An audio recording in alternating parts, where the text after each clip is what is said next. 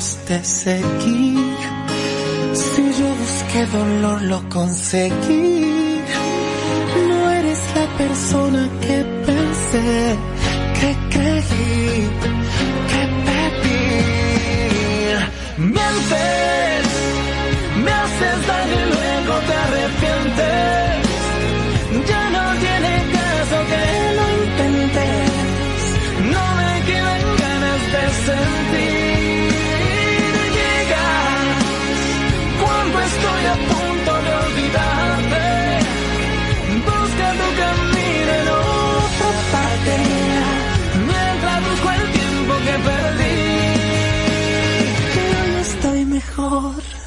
sin ti.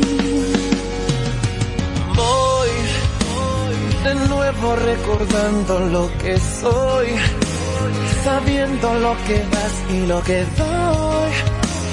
En mí no queda espacio para ti.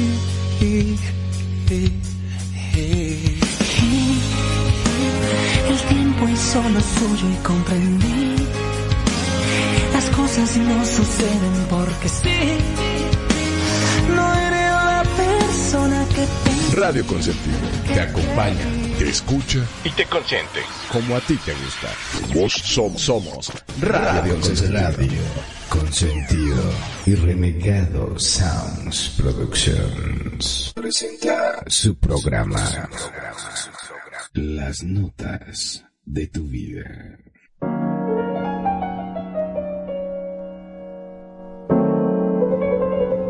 Estas son las notas de tu vida con Perfidia, Magnum, Kenia y Renegado. En Radio Consentido, bienvenidos.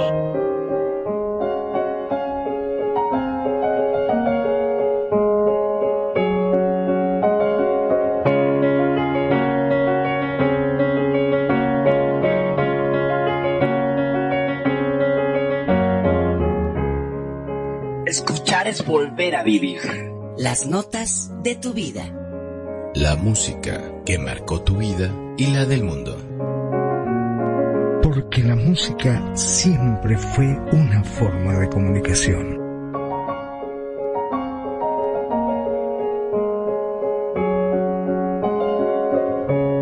Buenos días, buenas tardes, buenas noches. A la hora que sea que nos escuches, Radio Consentido les da la más cordial bienvenida. Las notas de tu vida En su capítulo 28 presenta.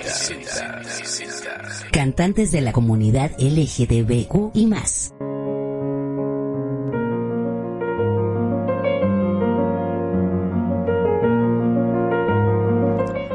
El 28 de junio se celebró el Día del Orgullo Gay. La música no debería ser gay o hetero. La música no distingue de condición sexual y no debería haber una necesidad de tener más etiquetas que las de su propio género musical, ya sea pop, rock, indie o canto gregoriano.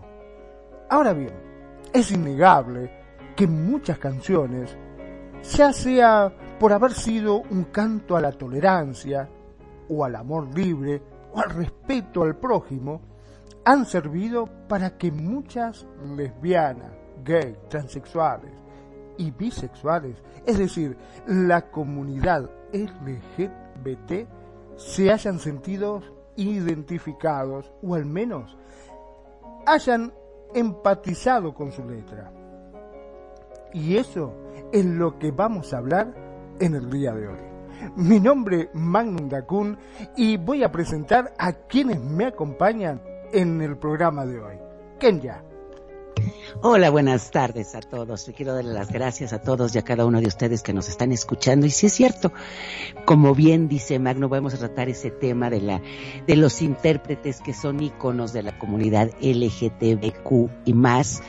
Y es verdad, no debería haber un género, no debería haber una etiqueta sobre la música, porque la música no tiene género, la música no tiene nada que ver con eso, pero es el tema que vamos a tratar a los grandes representantes de ese género, que fueron los que dieron voz a, esa comunidad. Muchísimas gracias, yo soy Kenia desde la Ciudad de México, les mando un fuerte abrazo y espero que nos acompañen estas dos horas en todas nuestras plataformas. Renegade. Hola, ¿qué tal? ¿Cómo están? Muy, pero muy buenas tardes en este sábado 2 de julio del 2022, cuando son exactamente las 5 de la tarde con 19 minutos. Muchísimas gracias por prestarnos sus oídos, sus corazones y sus almas. Y por supuesto, claro que sí, como comentan mis colocutores, mis compañeros, mi carnal, el buen, el buen Magnon y mi mujer, Kenya Pevensey, pues sí, definitivamente yo creo que la música no tiene género sin embargo, hay grandes representantes de esta música que de alguna otra manera han marcado pauta y han dejado un gran legado eh, en todo lo que son nuestros, nuestras notas, notas de nuestras vidas. Y, bueno, para, para hablar, pues no sé, podemos hablar de una lista interminable como Elton John, George Michael, Juan Gabriel, Miguel Bosé, Mónica Naranjo, Pecho Boy, Ricky Martin, Samo de, de este de Camila, también este Tiziano Ferro, podemos hablar de Village People, ¿quién no recuerda, vaya, haya ido a una fiesta y al final, bueno, no sé en otros países, pero al menos aquí en México siempre que vas a la fiesta en un salón de fiestas, ¿sabes? O, aunque no es un salón de fiestas, en la fiesta ya cuando quieren que ya te vayas, normalmente sacan la de, este, eh, la de JMCA y este, y se pone buena la fiesta, ¿no? Y, al final con Village People, y bueno, vamos a hablar de todo esto. Mi querido Magnum, ¿Qué, qué, qué puedes opinar al respecto? ¿Qué, qué, qué tipo de, de, de, artista preferido tienes en este, en este aspecto que estamos hablando de la comunidad LG, LGTBQ+.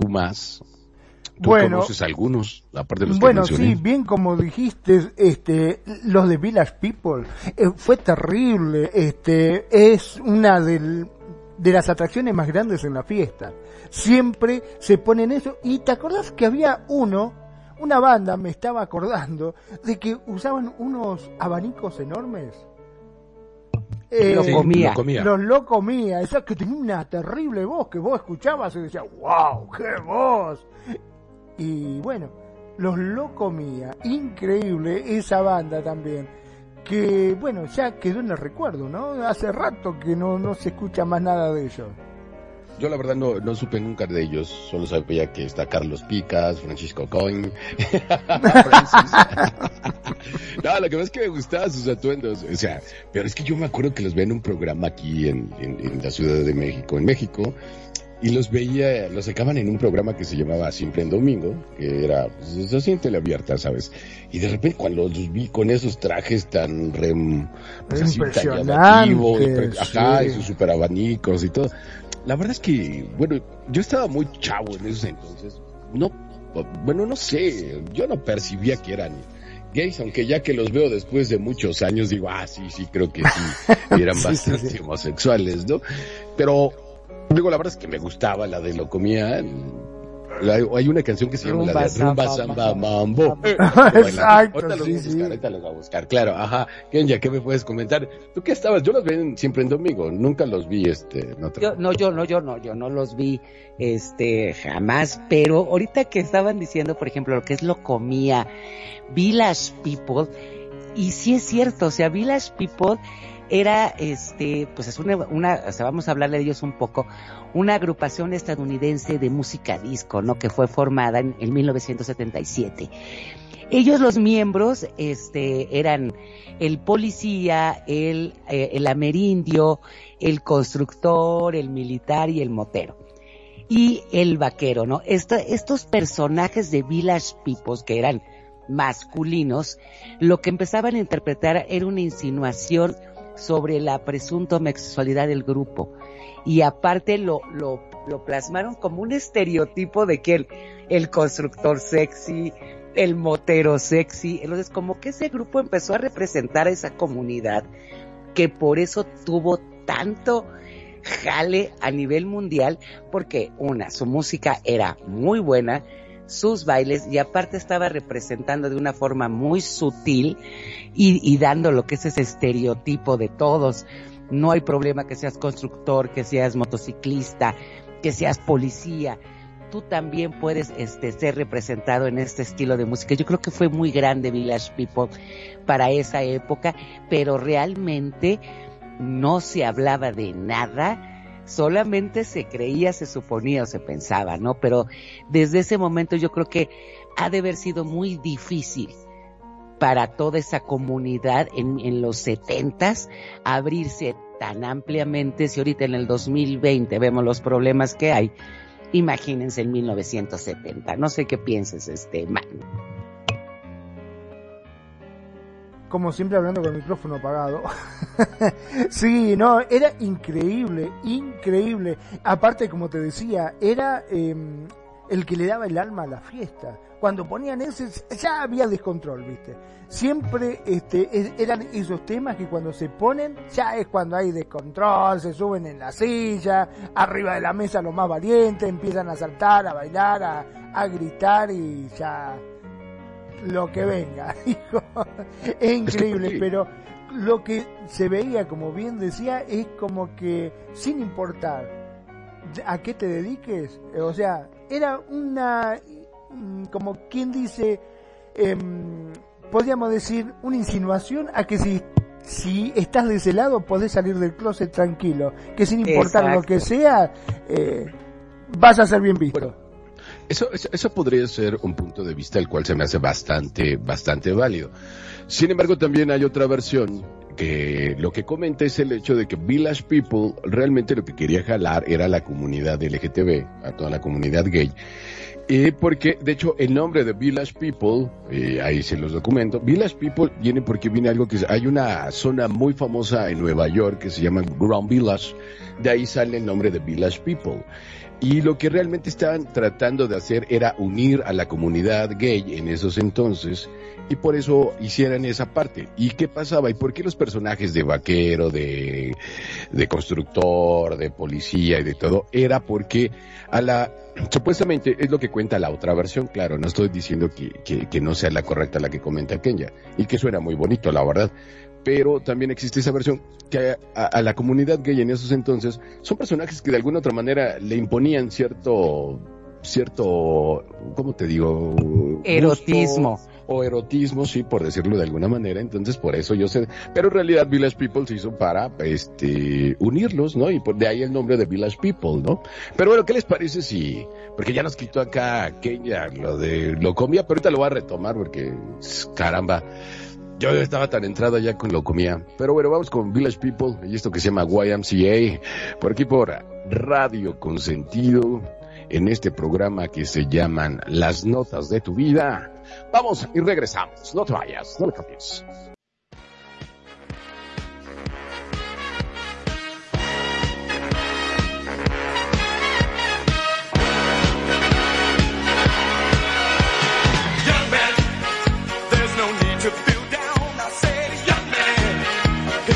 up off the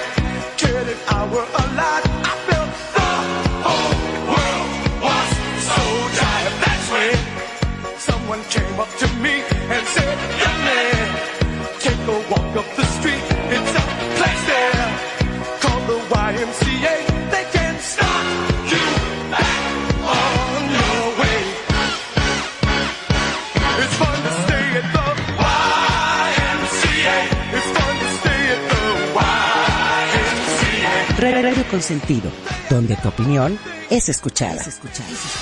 Radio Consentido, Radio Consentido. Y, y como ven esta canción de YMCA, eso es una canción que a mí me encanta y sí es cierto. O sea, es una canción que la oyes y te gusta bailarla. Y siéndolo como, como bien decía Renegado, el, el querer unificar, el ser un emblema para la comunidad gay o no. Pero como decíamos al principio, yo creo que la música, esta música no tiene género, a nadie le importa qué género tenga, si eran o no, porque realmente es una música que te invita a bailar, a disfrutar, y así muchísimos grupos. Regresamos con Locomía, que es... No, espérate, espérate, porque aparte, y haciendo lo que estás comentando de, de que no tenía género, cuando yo escuchaba Village People, estoy hablando de que yo tendría como cuatro o cinco años. Y te voy a ser franco, yo me acabo de enterar el día de hoy que Village People estaba hecho para esa comunidad, porque la verdad yo la sigo bailando y la seguiré bailando el tiempo que me quede de vida, con singular alegría. Y, no sé, se me hace muy impresionante porque se, se había hecho un grupo así, pero nunca me lo había, nunca me había puesto a investigar mucho porque Así que tú digas, uy, cuántos éxitos de Village People, pues la verdad es que creo que es el único que yo conozco, bueno, al menos que yo conozco. Macho Men. Ah, Macho Men. Macho, Macho Men. No, ese es el himno de guerra, ese es el himno de guerra de Magnum, por ahí me comentaron, que es cuando llega esa rasura en las mañanas, se pone su mejor, su mejor, este, ¿cómo dicen ellos? Su mejor ramera, y, sale con la de macho, macho, macho. Me contaron eso, este, no sé si es correcto el dato, mi Sí, sí, sí, totalmente, totalmente. Uno cuando se levanta pone esa música, este, se perfuma y salís a romper la calle. bueno, pero ustedes saben que el que creó Henry Belolo, que fue el fundador de Village People, lamentablemente falleció. Este, fue el productor musical y a los 82 años. También fue uno de los pioneros de la música disco. Sí, Henry Belolo pionero de la música francesa y uno de los fundadores del grupo Village People, murió a los 82 años, según se confirmó la legendaria banda en sus redes sociales. Belolo, también conocido como uno de los pioneros de la música disco, había nacido en Casablanca, Marruecos, en noviembre de 1936. Creció escuchando música estadounidense y africana. A los 20 años se había mudado a París, donde trabajó primero como DJ y luego como productor musical y buscador de nuevo talento. Pero su carrera tomó un nuevo rumbo cuando se instaló en Nueva York y fundó en 1977 la banda Village People, junto a Jacques Morali. Aunque era heterosexual, Belolo visitó los boliches gays de la época para encontrar el potencial de la música disco. El grupo se convirtió en abanderado de la comunidad LGBT. A lo largo de su carrera llegó a vender más de 100 millones de discos. Eh, bueno, Macho Man, eh, IMCA, In the Navy, Go West, Can't Stop the, Music. Ah, ese también, Can't Stop the Music. Fueron algunos de los éxitos del grupo. Las siglas del primer tema significa Young Men Christian Association, bueno, ustedes saben, Asociación Cristiana de Jóvenes, que se hizo famoso por su coreografía, exactamente. ¿Qué me si ¿Ustedes sabían esto? No, fíjate que no sabíamos, pero sí es cierto, fíjate que ahorita que lo andaban comentando, o sea, In the Navy, de Macho Man, YMCA y todas esas canciones, yo creo que marcan muchas épocas porque estamos en el 2022 y aún así todos, como bien decías, el del YMCA, de, de los, el pasito, todo mundo lo va a hacer, el, el paso marcadito de YMCA. Entonces, yo creo que la verdad es, es, un gran grupo y no nos sabíamos todos esos datos en verdad. Pues a mí solo me marcó mi infancia y como me encanta mi infancia, pues yo supongo que por eso la sigo disfrutando y bailando como enano, porque me acuerdo de cuando era pues, un niño, ¿no? Entonces, eh, hasta ahí con eh, YMCA con los señores de Village People. Y bueno, a ver, retomemos el tema de mis queridos amigos. vamos a ir con el grupo que, quería tanto renegado. Es que la verdad, yo creo que lo comía marcó también una época, sus abanicos, sus, sus trajes. Y aparte, yo no sé si ustedes sabían que lo comía eran, todos eran diseñadores. Y empezaron, se juntaron y empezaron diseñadores de moda diseñadores de moda, obviamente de abanicos y todo lo demás, que dicen y se murmura que siguen haciendo eso, que eso se dedican a hacer pareos, abanicos, pañuelos. Y ese grupo que se formó en 1990, este, hubo varios cambios en lo que era su formación inicial y la banda quedó conformada por Frances Picas, Manuel Arjona, Carlos Armas, Juan Antonio Fuentes y de ahí en adelante con un disco en sus brazos el grupo se, dio a conocer en todo el continente. Yo no sé si ustedes recuerdan Rumba Zampa Mambo, Locobox, Carballo y todos esos temas que fueron clásicos en Locomía que marcaron una época y yo no recuerdo mucho si lo comía, la verdad duró mucho como grupo, pero lo que sí hizo es que fue, yo me acuerdo que en México todos bailábamos lo comía, o sea, fue un grupo muy importante, en 1992 llegó a Viña del Mar y así fue como fue incursionando en todo el mundo. No sé, haber relegado, tú que querías tanto lo comía no es que los quería, no es que los quería tanto. Lo que más que me impactó la primera vez que los vi eh, vestidos de esa manera. Y eso fue por ahí de 1989. Eh, porque ellos ah, debemos de, comentar a nuestros radioescuchas, no sé si los hayan escuchado, ¿verdad? Pero este, ellos, ellos, ellos son de España particularmente y creo que también, ahí había uno creo que era de francés. Y bueno, y eran tipos bastante galanes. Eh, yo los tuve, tuve la oportunidad de verlos en vivo porque era por ahí de 1994, 1995 Recuerda que te comenté que este trabajaba haciendo efectos especiales en Televisa. Entonces, este, tuvieron una sesión de fotos para una revista muy famosa en esos, en esos entonces que se llamaba la revista Eres y contrataron a la empresa para hacer los efectos de, de, de, del, todo, casi todos, excepto un güerillo, creo que era Francis, no me acuerdo bien, la verdad, traían el cabello largo, dos de ellos traían el cabello largo. Entonces, para fingir que el abanico realmente echaba mucho viento, mejor poníamos un ventilador y con humo de una máquina de humo abajo. Eran unos tipos como de 1.90, 1.8, o sea, los veías, pero sí los veías de modos muy delicados, o sea, sí, sí, sí te dabas cuenta y dices, ah, este cuate es medio rarito, ¿no? Pero dije, a lo mejor está en su personaje, ¿no? Quién sabe, ¿no? Y, y por eso, este, recuerdo mucho eso y después de hacer la, la, este, las fotos de la revista porque salieron en la portada. Eh, no sé si recuerdas, Kenya, que había unos premios que se llaman los premios Eres, que salían en televisión abierta. Entonces, este, de ahí ya se pasaron a hacer el programa y es cuando yo los conozco a ellos. Y eran muy amables, la verdad, muy amables ellos. ¿Tú los conocías, Magnum, lo comía?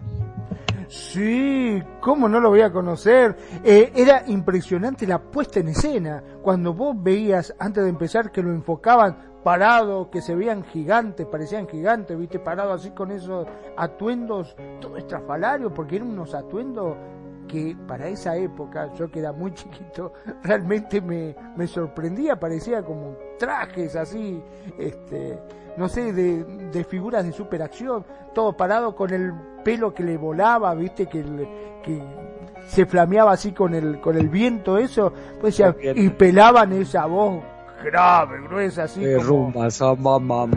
Impresionante, Una vez, como, sí que son macho machote, decía vos. No, no, güey. Decía, una vez dice, ¿quién dijo? No me acuerdo, una española dice, sí, esa voz de macho alfa, lomo plateado. y sí, sí es cierto. Aparte te voy a decir una cosa, lo que eran esos pantalones, yo me acuerdo que también, o sea, te impresionan, pero muchos años después se pusieron de moda. Sí, es cierto. O sea, así como como pegaditos, pero así como, es que no sé cómo se llama ese tipo. abajo, ¿no? Con volado abajo. ¿No le decían Oxford, una cosa así? Es, que es, una mezcla como de, vestimenta tipo Luis XV, ¿no? O sea, pero con mayones tipo, 2000, 1990, ¿sabes? O sea, los leggings. Como tipo leggings. Es más, ¿sabes qué, qué grupo los empezó a usar? Sus zapatos largos. Si te acuerdas, ese tipo de pantalones tipo lo comía. Flans, flans.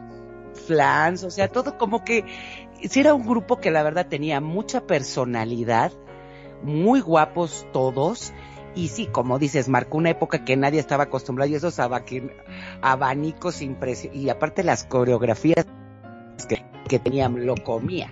Y posteriormente, ya para desgracia de sus infinidad de fans, pues salió que la, todos eran homosexuales, o sea, pero ya cuando realmente lo sacaron al aire, este, bueno, cuando lo sacaron a, la luz pública, pues es algo que no, no impactó mucho, ¿no? O sea, que dices, bueno, está bien, ¿no? O sea, digo, ay, ¿qué vas a esperar de alguien que está así con sus abanicos y todo? Pues evidentemente tienen esa, pues esa forma de ser y dices, pues qué padre, ¿no? Porque aparte, así, digo, hay que ser muy estúpido para no reconocer que realmente le echaban caché a su, a su estilo, ¿no? Y aparte las coreografías. Eh. Es que como bien decía Magnum, es, era todo un show muy bien montado.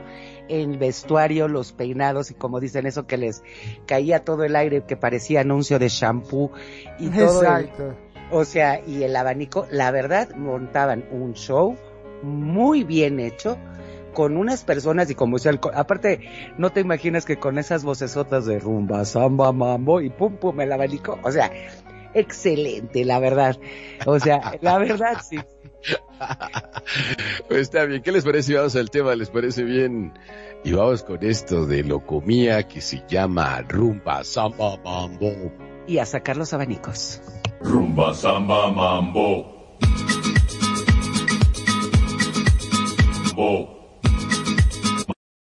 Rumba Samba Mambo.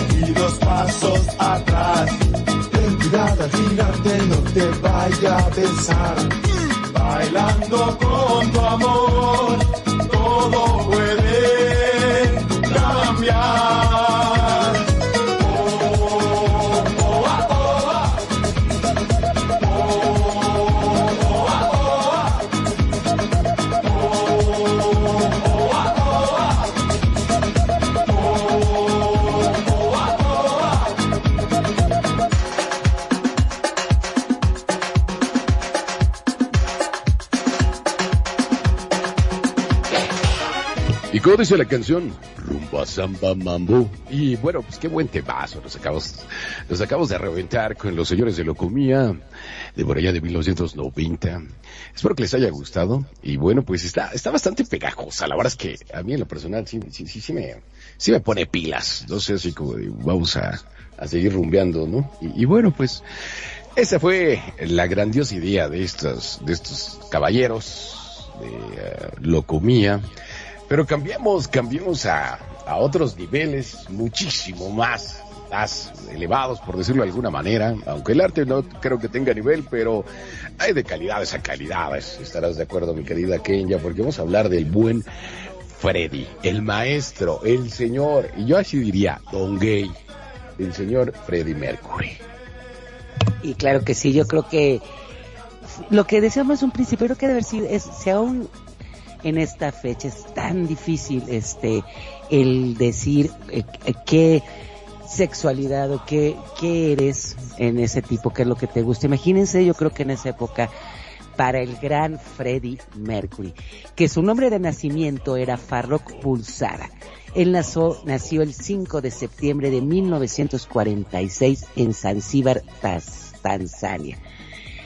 Yo creo, eh, podríamos hablar de toda la vida de, de Freddie Mercury, pero en verdad yo creo que es una persona que marcó una época, la gran voz que tenía, que era lo que decían que él en el estudio grababa los coros, lo que tenía la tesitura de voz, el gran cantante, las ganas que él tenía, el romper con todo lo establecido, estábamos hablando entre ahorita, o sea, atrás, como dicen, atrás de cámaras, de lo que fue I Want to Break Free. Y la verdad, sacar ese video fue totalmente rebelde. El, el vestuario, el, el, el, modo, el baile, todo, o sea, era grande Freddie bueno, Mercury. Habrá que poner en contexto a nuestros radioescuchas de qué trataba el video. Porque en ese video en particular de, Fred, de Queen, que se llama I Want to Break Free, la canción, salen vestidos de mujeres y están haciendo el quehacer y están limpiando. Freddie Mercury sale con una blusa rosa y su falda y, y con todo y bigote, ¿no? Pero vestido de mujer y su peluca, correspondiente peluca, así como todos los demás integrantes de Queen. Muchos de los periodistas este, se le fueron encima a Freddie Mercury por el hecho de que este de que por qué quería llevar a la banda a ese grado, ¿no? Dice, pues yo que yo ni siquiera lo propuse hacer el video así. El que hizo lo, la propuesta de hacer el video vestidos así de I Want to Break Free fue ni más ni menos que el baterista de, de Queen, ni siquiera fue Freddie Mercury. Y aún así yo creo que, y estoy muy de acuerdo, salvo su mejor opinión, mis queridos colocutores, pero yo creo que si, si tú quieres ser lo que tú quieres, eres libre de ser quien tú quieras y ser libre y volar y si lo que quieres es, si, si, si, a ti lo que te llama la atención es el, el, el, las personas de tu mismo sexo, pues ¿qué tiene? O sea, no le haces daño a nadie, absolutamente a nadie.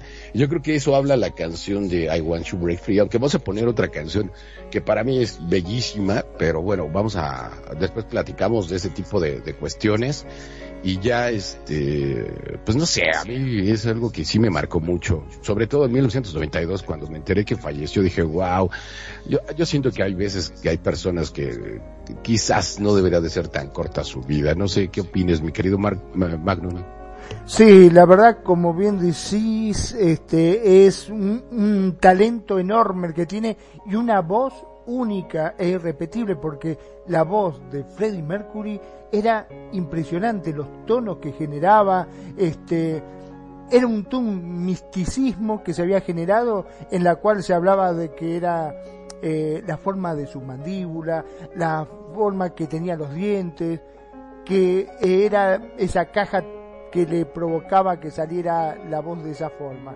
Pero bueno, lo que más llamaba la atención, que como bien había dicho Kenya, la familia Bulsara era Parsis de la India, seguidores del zoroastrismo, una antigua religión persa.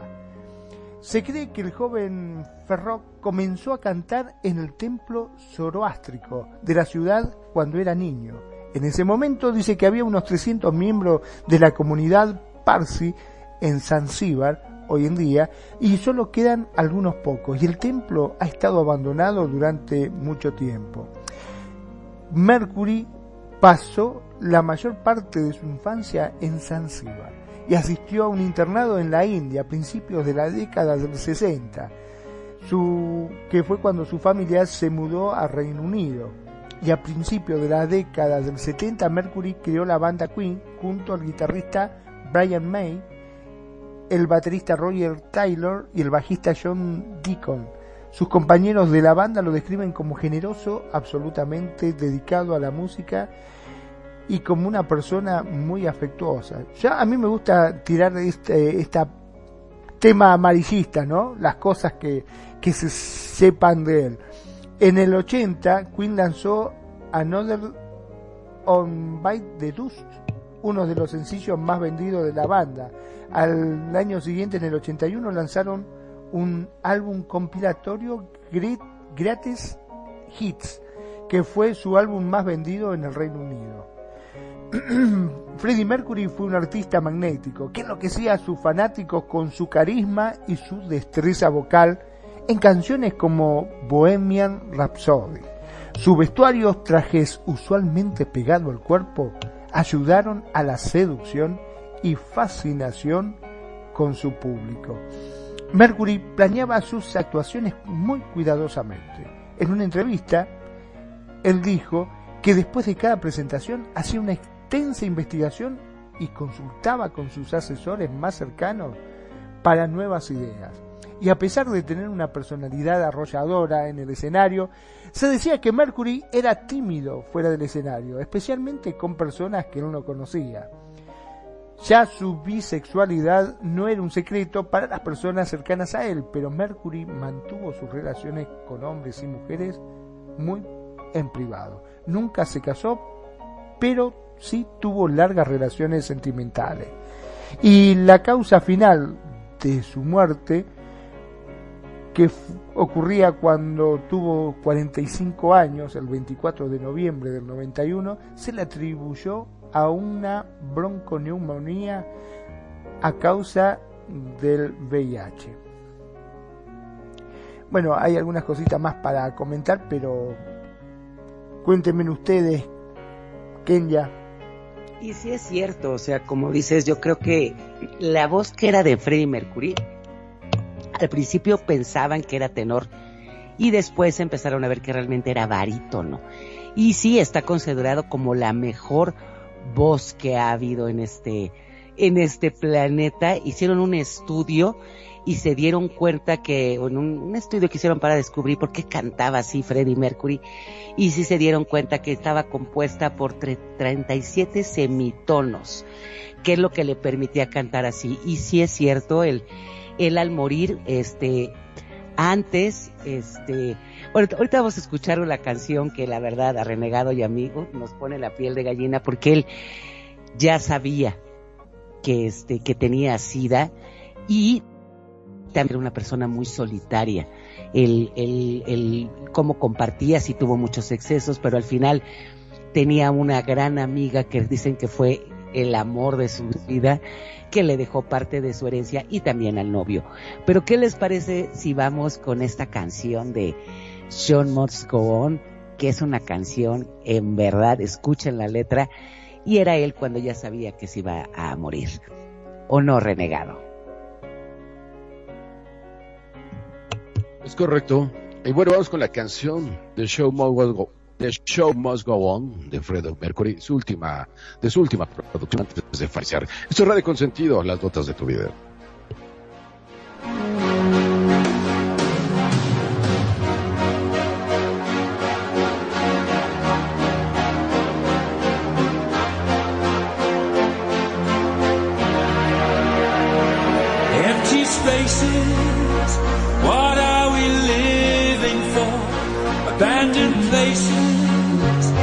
I guess we know the score. On and on, does anybody know what we are looking for? Another hero, another mindless crime behind the curtain in the past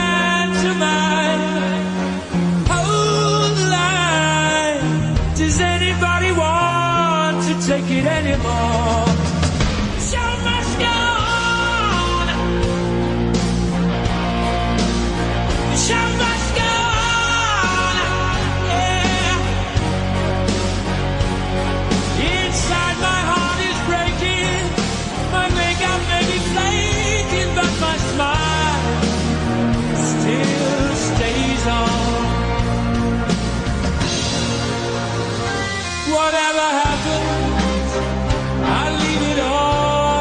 ocean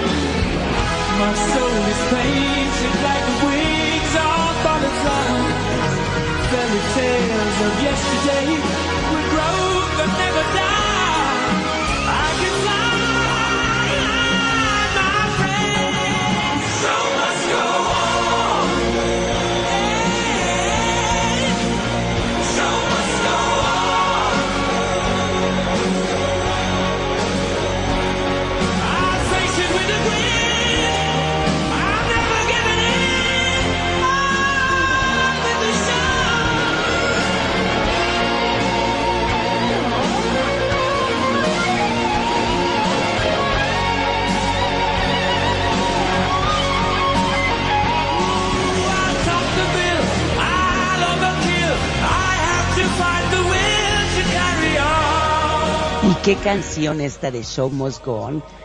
Y esta canción en español dice más o menos así la letra. Espacios vacíos, ¿para qué vivimos?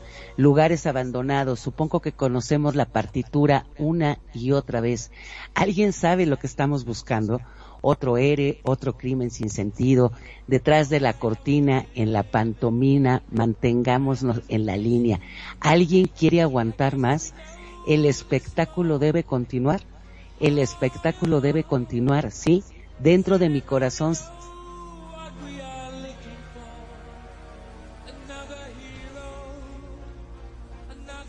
pertenece. Pase lo que pase, Bueno, ahí tiene unos problemas Kenya con su conexión de su micrófono. Entonces, entonces pues sí, la verdad es que sí, la canción es bastante profunda. Y estamos hablando de pues de que es una situación bastante compleja cuando tienes una enfermedad. Digo, y, era medio complejo porque pues aparte de pues no sé, ese, ese modo de vida tan desenfrenado que tenía, yo creo que tarde o temprano le iba a tener que cobrar factura al buen Freddie Mercury. Y, y de hecho, porque, digo, sé mucho más de, de, de Queen y de Freddie Mercury por el tema de la película que, que salió al, al, al aire.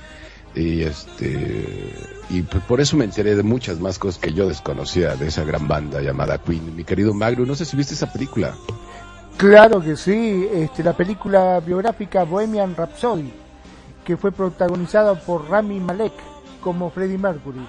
En esta película narra el tiempo transcurrido entre la formación de la banda Queen y el icónico concierto en el estadio Wembley en el 85, con una historia eh, de lo que fue la vida de él. ¿no? En el 2011 Google celebró el que había sido el cumpleaños número 65 de Mercury, con un doble de la canción de Queen Don't Stop Me Now.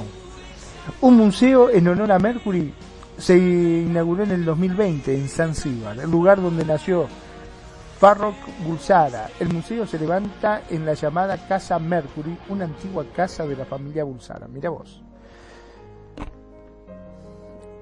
¿Pudo este, resolver el problema del micrófono, Kenya? O...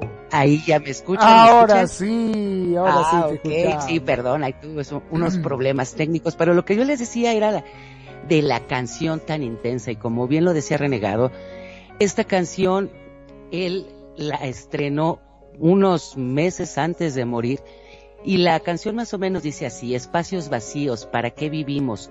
Lugares abandonados, el espectáculo debe continuar y así dentro de mi corazón. Entonces yo creo que esta canción es lo que marca a él todo el dolor que traía y como bien decían, todos los excesos le cobraron factura, pero independientemente, yo creo que en más que hablar de lo que él fue en su vida y lo que sufrió es lo que gran marcó y el gran ícono que es lo que trata este programa el gran ícono para lo que es la comunidad y él yo creo que la representó muy bien. ¿Por qué? Porque vivió libre, este hizo lo que quiso y no le importó al final lo que la gente pensara, ¿no? Yo creo que más bien era como como la respuesta como teníamos aquí a nuestro gran Juan Gabriel que le preguntaban sobre su preferencia sexual y decía lo que se ve no se juzga. Yo creo que era exactamente así este Freddie Mercury y en verdad yo creo que la voz, el talento, el show también que representaba, el, el- todas las canciones que nos dejó, pero infinidad de éxitos a nivel mundial.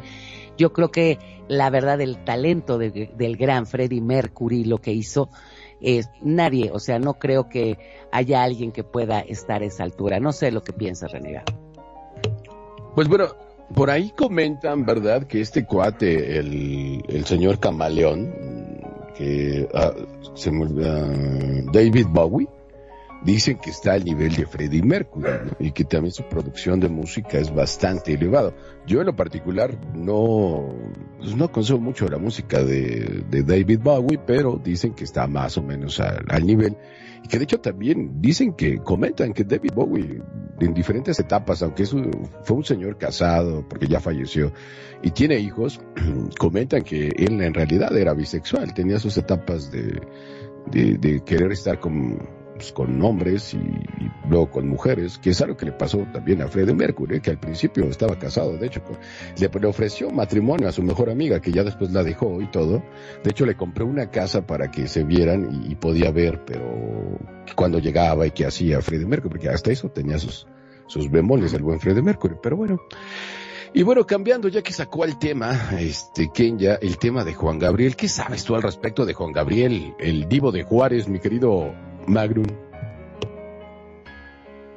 El divo de Juárez, Juan Gabriel, mira vos, este sí, lo he escuchado mucho, eh, he escuchado sus temas, me gusta, pero la verdad, eh, así a título privado, eh, tendría que investigar un poquitito más de Juan Gabriel, ¿no?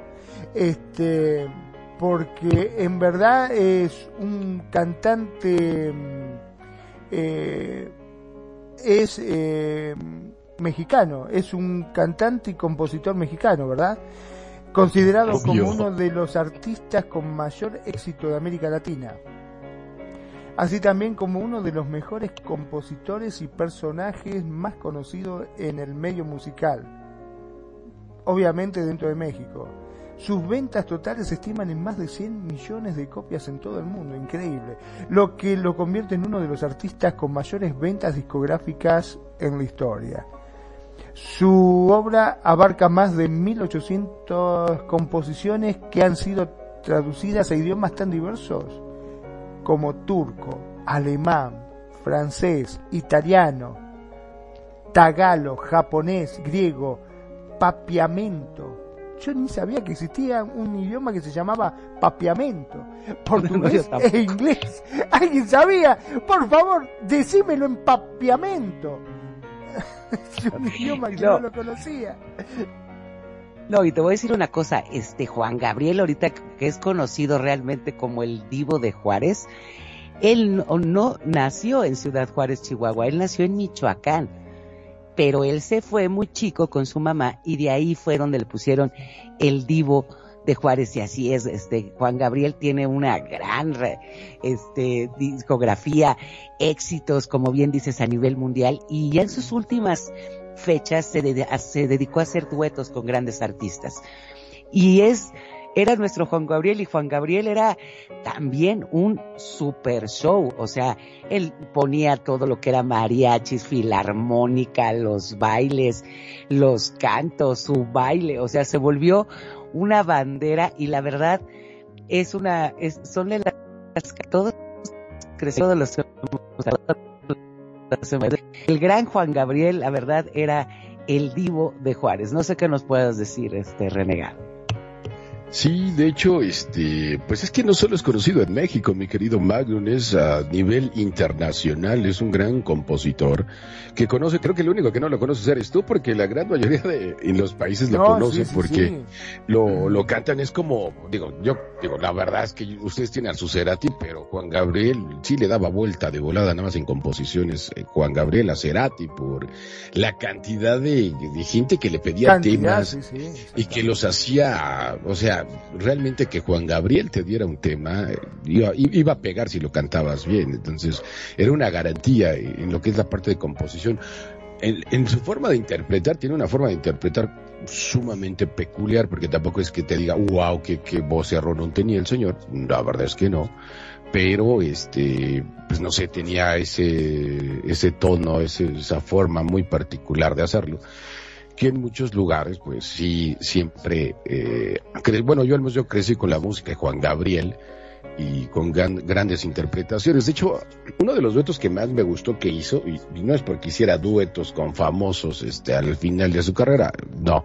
Él desde hace muchísimos años hacía duetos. De, de hecho, te puedo comentar de una gran cantante de España que se llamaba Rocío Durcal, hizo un disco que era súper famosísimo de, de, en duetos y cantaba y le contestaba a ella en las mismas canciones. Entonces, es una, es un personaje quizás muy enredado en la polémica, pero al mismo tiempo, pues aquí estamos hablando de su talento. ¿Qué les parece si lo escuchamos?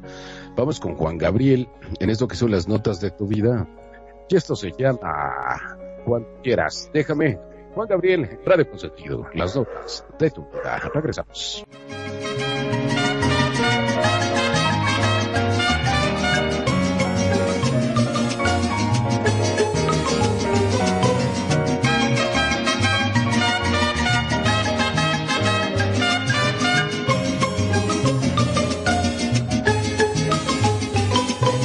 Déjame en la soledad,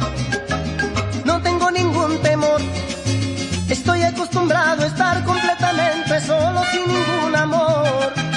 Yo no sé lo que es amor, nunca me importó saber.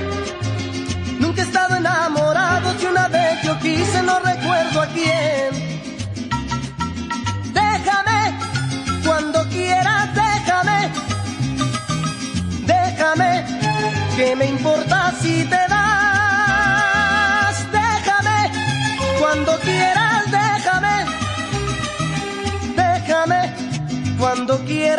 hazlo ya. Yo no sé lo que es dolor, ni tristeza ni sufrir. Sé lo que es estar completamente libre y siempre he sido muy feliz. Todo es mío bajo el sol. ¿Qué me importa si te vas? Yo no me acostumbro a nada ni a nadie en el mundo, yo no sé extrañar. Déjame, cuando quieras, déjame. Déjame, que me importa si te vas. Déjame, cuando quieras, déjame. Déjame, cuando quieras, hazlo ya. Siempre he estado solo, me encanta la soledad. Canto, río y lloro de felicidad, pero nada más siempre he estado solo. Me encanta la soledad. Canto, río y lloro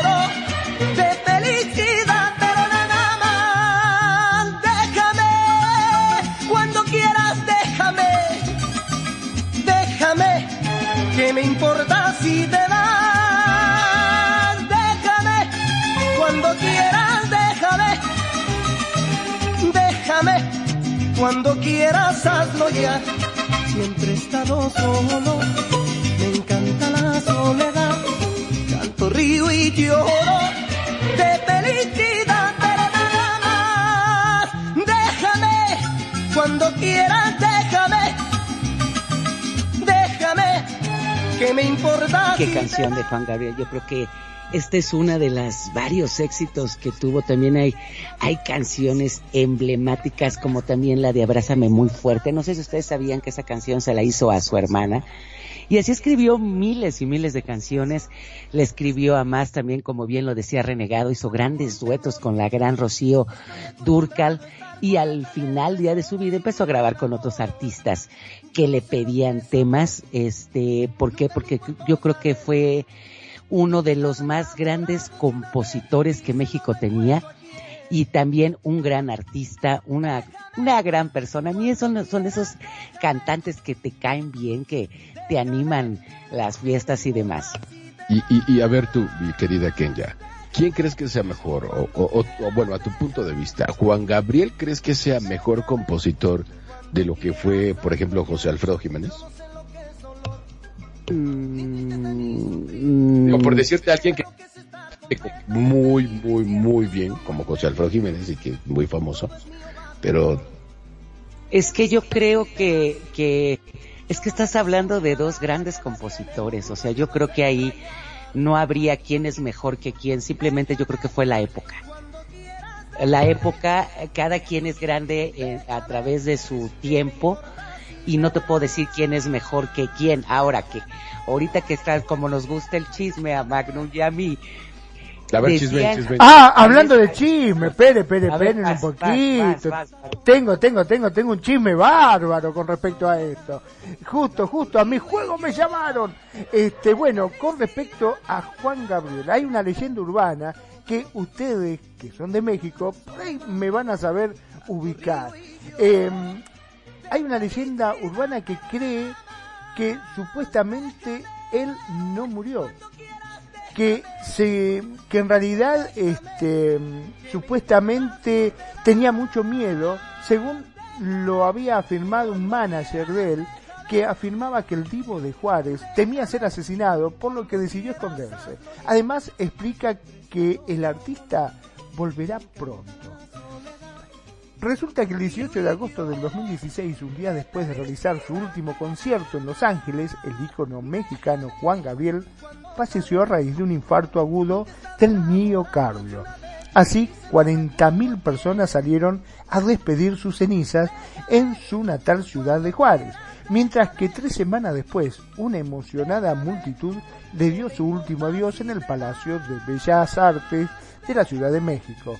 Desde su muerte, numerosos artistas como Isabel Pantoja le han rendido homenaje e incluso se le honró con un Grammy Latino póstumo. Aunque su memoria no siempre ha sido respetada, sobre todo después de que una vidente afirmara que él había fingido su muerte y que su amigo Ricardo González dijera que se podría encontrar en las Bahamas para evitar la explotación de sus hijos.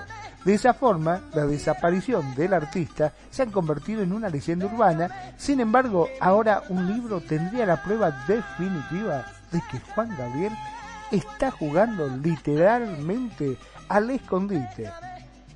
Supuestamente el 11 de marzo Joaquín Muñoz, un ex representante de Juan Gabriel, explicó al grupo Cantón, dueño del polémico diario Basta, que su gran amigo se encontraba con vida y que él, a través de su nuevo libro Juan Gabriel y yo, detrás de la muerte, puede demostrarlo con pruebas.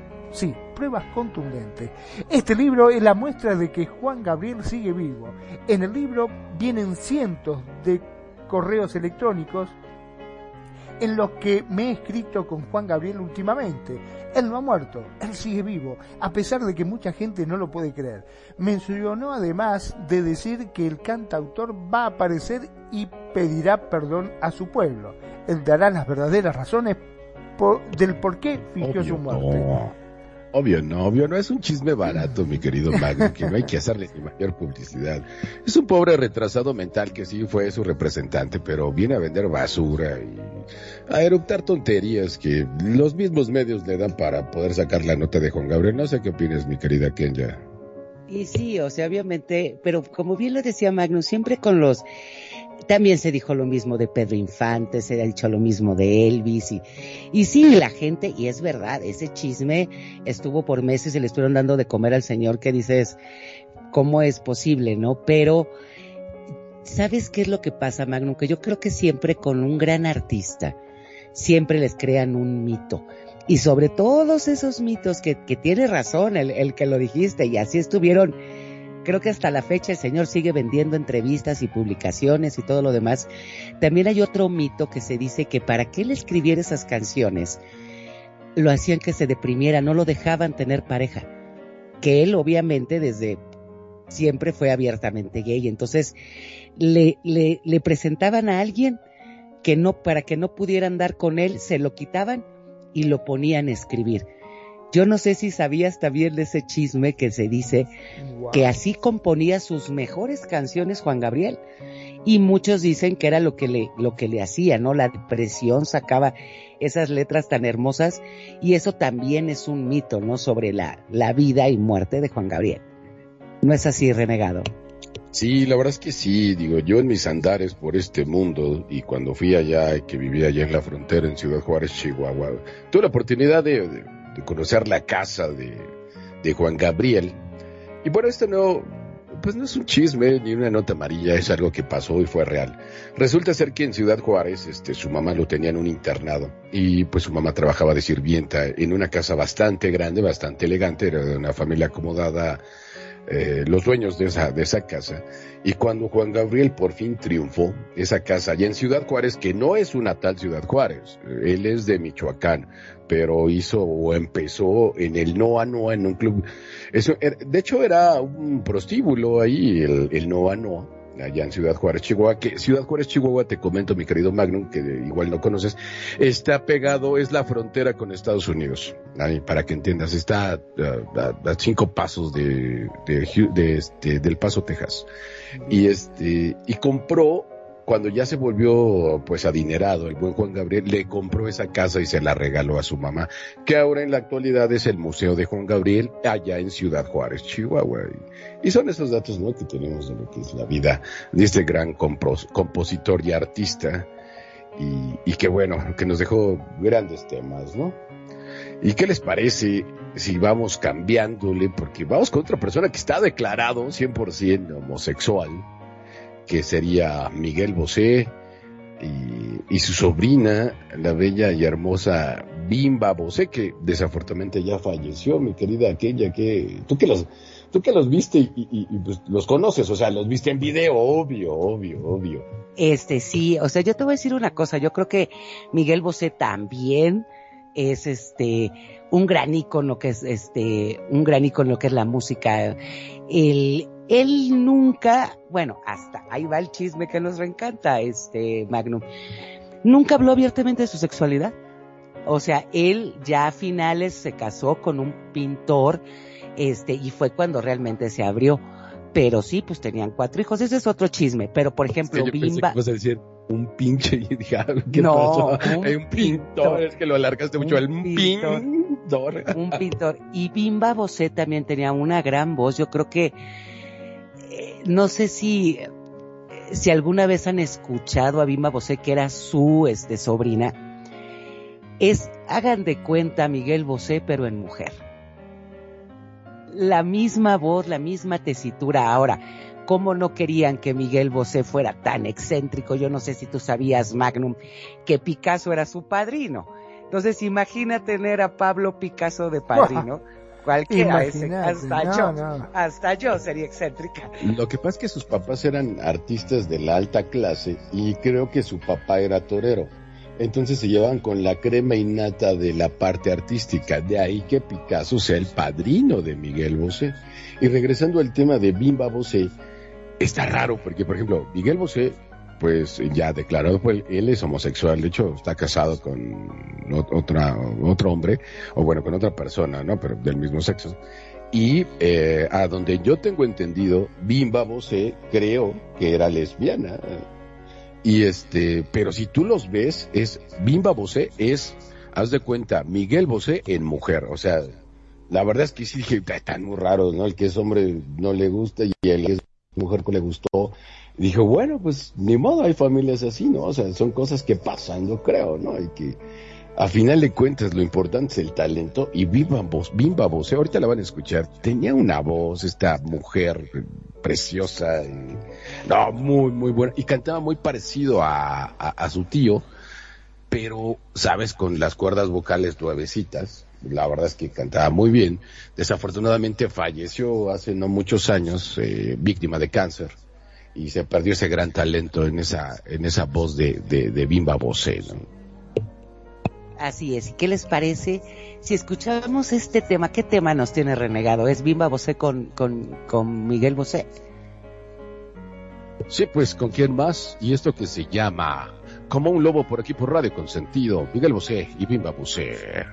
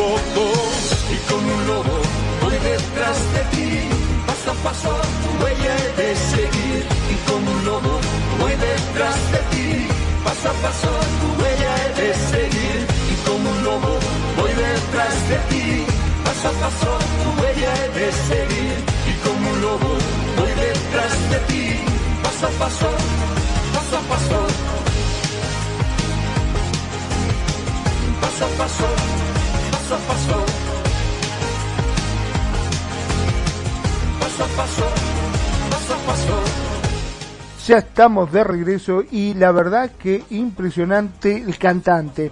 Yo siempre digo que uno tiene que separar lo que puede ser el cantante, lo que es el artista, lo que es el talento de lo que es como persona, ¿no? Porque como persona, bueno, puede fallar, somos de carne y hueso, y es, este, las cosas que hacemos o decimos, pueden llegar a ser controversiales o también mal tomadas.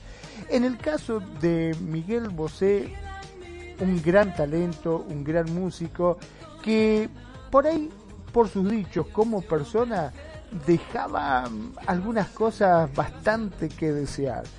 ¿No es así, renegado? Sí, a últimas fechas, y lo que comentábamos fuera del aire, yo creo que más, más que nada es que está más expuesto, estamos más expuestos todos, ¿no? Al, al tener tanta tecnología de la información y tantas redes sociales. Entonces yo creo que es, a lo mejor siempre lo ha hecho, pero no nos enterábamos, ¿no? De tantas cosas que dice.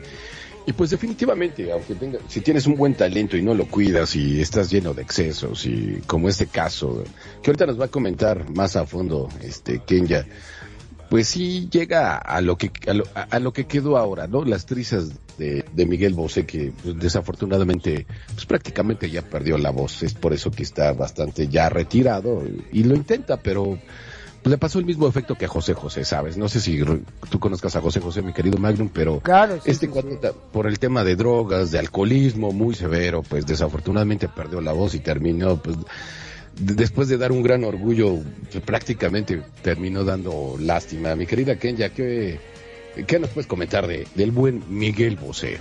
Pues sí, como en efecto comentaban, este Miguel Bosé sí vivió una vida de excesos y él llegó a, como bien lo decías, a confirmar lo que se metía dos gramos de cocaína al día y todo lo que encontraba y como decíamos en pocas palabras, eh, hasta varitas de incienso, ¿verdad? Entonces, toda esa combinación hizo un exceso que obviamente que también tuvo muchos conflictos emocionales y que padecía también mucho de este lo que era depresión y todo crearon una bomba de tiempo y terminó en la enfermedad que él hasta la fecha está luchando contra ella que es la disfo- disfonia psi- psicógena que quiere decir que no puede, que tiene totalmente lastimada todas las cuerdas vocales. Y es una lástima, porque como bien lo decían, lo mismo le pasó al gran José José, que yo creo que tenía una voz también extraordinaria y la perdió por todo lo que son los excesos, ¿no? Y, y, desgraciadamente ya a la hora de, de estas fechas cuando se dan cuenta de los excesos y pues no hay vuelta atrás, ¿no? Pero en lo que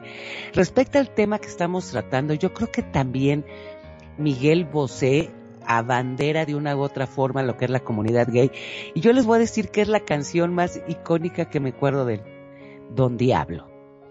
Con esa canción, a mí, yo, a mí me dan ganas de bailar. No sé tú, Magnum, con la canción de Don Diablo, de también la de Sevilla, la de Aire, Bambú, que cantó con Ricky Martin. Este, Ana Torroja, también otro exponente, también muy grande de la comunidad LGTB. No sé qué pienses de eso, este Magnum.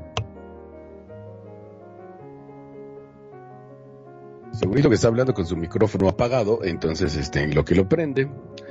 Este, Ay, Dios, siempre lo- igual, Entonces, siempre igual. sí, sí, sí. lo cubro, lo cubro, digo acá el señor cinco años y, y no aprende a prender el bugre micrófono. Ay, Dios santo, qué vergüenza, qué vergüenza. Sí, sí, es que me entusiasmo, viste, me entusiasmo hablando y este me olvido de que hay que apretar el botón rojo. Este sí, efectivamente, como dijiste, es uno de los grandes cantantes que bueno, desgraciadamente así como muchos, porque no es el único, este de su vida privada dista mucho, pero hay que, yo siempre soy de separar las aguas, ¿viste? Hay que dejar lo que es la parte privada de lado para que seguir disfrutando de sus canciones y de su gran talento. Este, contame cómo seguimos, renegado. Pues vamos muy bien, yo creo que seguimos muy bien y vamos a seguir muy bien. No, no, en serio, en serio. Vámonos con alguien que, que es completamente lo contrario a estos últimos artistas que hemos comentado, llenos de excesos y, y de una vida, pues, pues sí, así, llena de excesos y vicios que a final de cuentas terminan con su carrera. Y algunos al- hasta el momento, este señor del que vamos a hablar, que es, a ver, para mí es otro don gay, que de hecho, ya se los comenté en otro programa, tuve el, pues, el placer de conocerlo en persona y convivir con él. Él es Ricky Martin, de allá de Puerto Rico, y que la verdad es completamente diferente. Digo, se nota en su forma de proceder, es una persona declarada 100% gay, vive con su marido, tiene tres, dos hijos gemelos y una hija, este, que nació después. Sus hijos son sus clon, son su clon, o sea, no manches, están muy bonitos sus hijos. Pero se me hace una persona muy, muy inteligente, muy talentosa y que al mismo tiempo es muy, muy dada a ayudar a las personas, al menos a Puerto Rico, sí tiene diferentes, participa en diferentes ONGs. Es una persona que, digo, a lo mejor los tiene, a lo mejor no, pero pues la, sigue cantando igual, cada vez creo es esas personas que tipo Chayano, que entre más pasa, yo creo que se ve todavía mejor el señor Ricky Martin. No sé qué quieras opinar, mi querida Kenya, del, de Ricky Martin. Pues sí, como bien dices, yo creo que es un, un artista que ha mantenido su carrera muy limpia, fuera de todas especulaciones y chismes, él abiertamente este, se declaró gay después de muchos años y él decía, se comenta, Magnum, te voy a contar, que tenía mucho miedo de realmente abrirse por perder todo lo que era la popularidad, pero yo creo que eso le dio un plus. Porque, como bien lo decíamos, sea gay, tenga la preferencia que quiera, eso no importa. No le quita lo gran artista. Dicen que es muy buen ser humano y sí es cierto, ayudó mucho a, Puerto Rico cuando fue lo del huracán este, María, si no mal recuerdo y ha sido un exponente muy grande. Yo creo que aquí, yo no sé ustedes qué piensan, pero yo creo que en, en, en el caso de Ricky Martin, yo no lo veo como un ícono solamente, solamente para la comunidad, sino yo creo que es un ícono mundial. Ahí sí yo creo que... Independientemente que, de tu, Independientemente. De, tu, de, que sea setero o de la comunidad LGTB Kumas, la verdad es que para mí es... es, es, es es como alguien a seguir, ¿no? Por su profesionalismo, por, por su valor, porque evidentemente, pues, quien más lo sigue son las mujeres, ¿no? Y, y, arriesgarse a hacer eso, a, decir, bueno, pues sí, ¿sabes qué? Pues sí, yo me reconozco, soy gay y me... ¿Qué, y qué tiene, no? Y, y tiene ese valor, no, no porque se necesite valor para hacerlo, sino por todo lo que pudiese perder en cuestión de, de, ventas de discos, ¿sabes? De ventas de conciertos o, o, ese tipo de cosas. Yo creo que a eso me, más bien a eso me refiero con el tema de tener cierto valor, ¿no? Es decir, voy por cierta tendencia, el, el, el yo sé, no sé, el 80% de, de todo mi público son mujeres y que se mueren por mí. Y de repente, ¿qué crees? Pues que dices, uh, o sea, podría ser arriesgado, ¿no? Que, que, no le pasó, no le pasó. Yo creo que hasta agarró más adeptos, ¿no? Digo, yo una persona dije, ah, ese es mi chingón, ¿no? O sea, y digo, qué bueno que, que fue así, y yo creo que se vale y se debe de hacer, decir, bueno, yo soy así, ¿y qué chingados? ¿Qué pasa? No pasa nada, adelante, vámonos. ¿Y tú qué piensas, Wagner, sobre Ricky Martin cuando salió, como dicen, del closet? Bueno, sí, eh, estoy así, ah, oh, oh, oh, oh, dije otra vez vuelta estoy hablando con el micrófono apagado. No, no, está bien. Eh, a mí me pareció bien. Yo creo que se tiró a la pileta y en verdad no lo afectó nada. Ahora nada. lo que sí lo está afectando, noticia de último momento, salió Dígalos, hoy, está por calentito, favor. calentito, calentito, hace minutos nada más, ahí salió vas, en los diarios. Ahí ¿Lo vas, digo? ahí vas. ¿Lo digo o no Dilo, lo digo? dilo, ¿Lo podría evitar? No, dilo, yo quiero saberlo, yo quiero saberlo ¿Para desde qué este preguntas? momento. Es inevitable, no puedes Es tener inevitable, un chiste en la me boca y no quema, me quema, me quema. Lo tengo que decir. A Ricky Martin lo acaban de denunciar por violencia doméstica. Así No como digas. escuchaste. La policía de Puerto Rico confirmó este sábado, o sea, hoy, que está en proceso de diligenciar una orden de protección emitida contra el artista Ricky Martin por una denuncia bajo la ley 54 que protege a las víctimas de violencia doméstica en ese país. La orden fue expedida por la jueza Raiza Cajigas Camper del Tribunal de Primera Instancia de San Juan tras una solicitud ex parte según el comunicado de la policía, no han trascendido los detalles de la denuncia ni información sobre el presunto caso de violencia doméstica, al tratarse de un caso bajo la ley para la prevención e intervención con la violencia doméstica. La policía de Puerto Rico no revela nombre de la parte peticionaria. El cantante puertorriqueño no se ha pronunciado sobre esta información por el momento ni ha hecho ninguna alusión activa en redes sociales. Cuatro hijos, la policía recibió copia de la orden de protección a través del nuevo centro de operaciones y procesamiento de órdenes de protección. y coordinó su dirigenciamiento por parte de los agentes adscritos al cuartel del Dorado. Enrique... A mí se me hace raro. Sí, sí. Enrique Martin. Morales, más conocido como Ricky Martin, está casado desde el 2017 con el artista de origen sirio Juan Joseph y tiene cuatro hijos. Pero ¿Qué me digo, a mí se me hace raro, a mí se me hace raro porque Ricky Martin lleva años viviendo en España, no está en Puerto Rico. Entonces se me hace raro este, e- esa noticia. Digo, a lo mejor fue de viaje y se alocó y se pelearon, se agarraron de las greñas y ya, pero Ay, se me hace muy raro. Se me hace raro porque él vive en España, está radicado desde hace muchos años en España. De hecho, creo que ya tiene por ahí la hasta la residencia española. Entonces, se me hace raro. Él casi no está en, en Puerto Rico, según lo que luego comentan y leo, ¿no? O sea, puede ser que fue a ver a su familia y se, se alocó y valió chetos. Pues este chisme se los tenemos calientitos, gente, no sabemos. Ricky, estamos contigo. Si no es Te verdad, apoyamos, Ricky, apoyo. pero apoyo del Ricky. bueno, ¿eh? Del por bueno. favor, yo sé que escuchas Radio Consentido, échanos una llamada para desmentir, los micrófonos están Para- abiertos para están réplica. abiertos, Ricky. Este, queremos oír de tu propia voz, pero Qué mientras se comunica Ricky Martin con nosotros y confirma la noticia que nos Vamos acaba de dar. de vamos, para darle chance a que se comunique con nosotros. Vamos con Ricky Martin. Vamos con Ricky Martin y esto que se llama A Medio Vivir, de su producción de 1992, que lleva por nombre A Medio Vivir. Ricky Martin, por las notas de tu vida.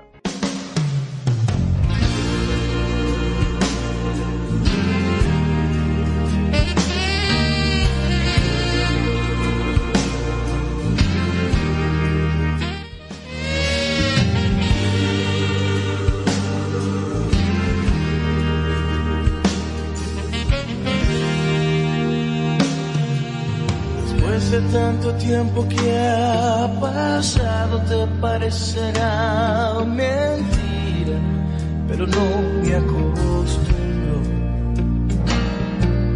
Parece como hubiera sido ayer ese primer día que nos vimos desnudos y siempre pensé la vida debe de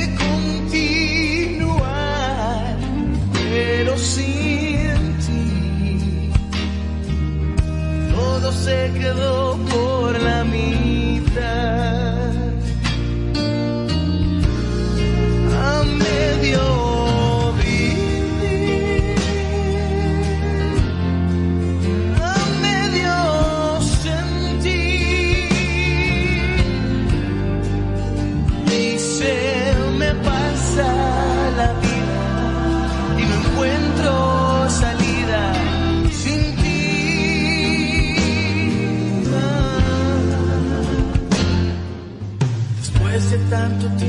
Que ha pasado, aún te espero como siempre en el mismo sitio. Aún así logro sentir tu pecho presionado con el mío y tus latidos. Y cada vez se me hace más difícil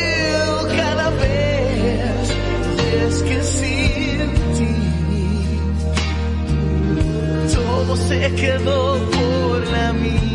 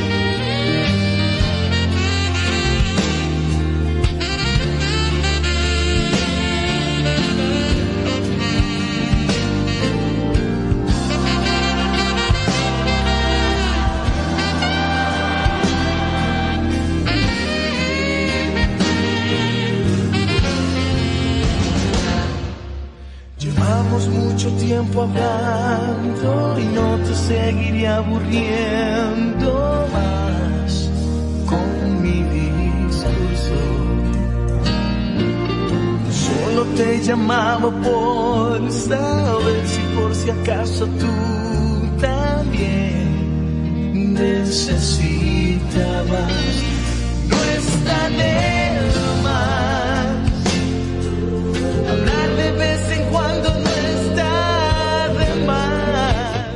Ay, Ricky Martin, Ricky Martin, cómo te queremos, estamos con vos, amigo. Este, hace ratito estaba llamando, pero bueno, no, no, no, se cortaba mucho, viste que hay problema con, con internet. Pobre Con la Ricky. comunicación. Por la comunicación, sí, sí. No me, no me pude comunicar con él. Pero bueno, lamentablemente está pasando, digamos, una etapa muy dura, ya que eh, no solamente tuvo eso, sino también una demanda de su ex manager por 3 millones de dólares. Impresionante.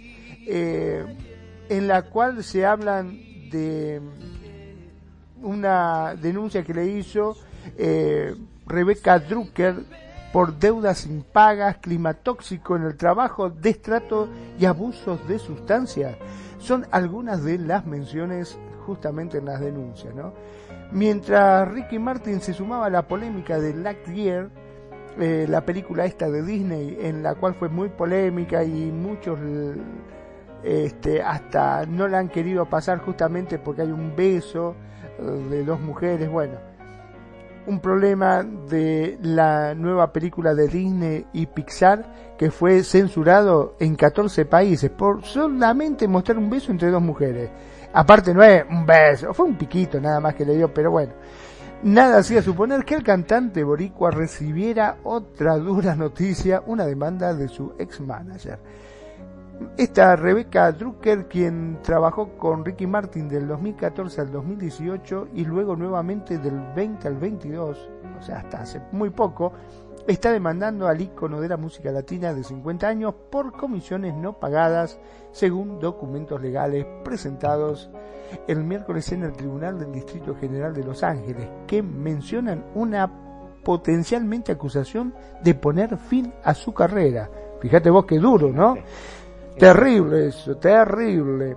Drucker señaló que ella trabajó con él en dos ocasiones separadas debido a que su vida personal y profesional estaba en un caos absoluto y supuestamente ayudó al cantante puertorriqueño a navegar en el mundo de contratos de grabaciones, giras y acuerdos de patrocinio y otros esfuerzos profesionales.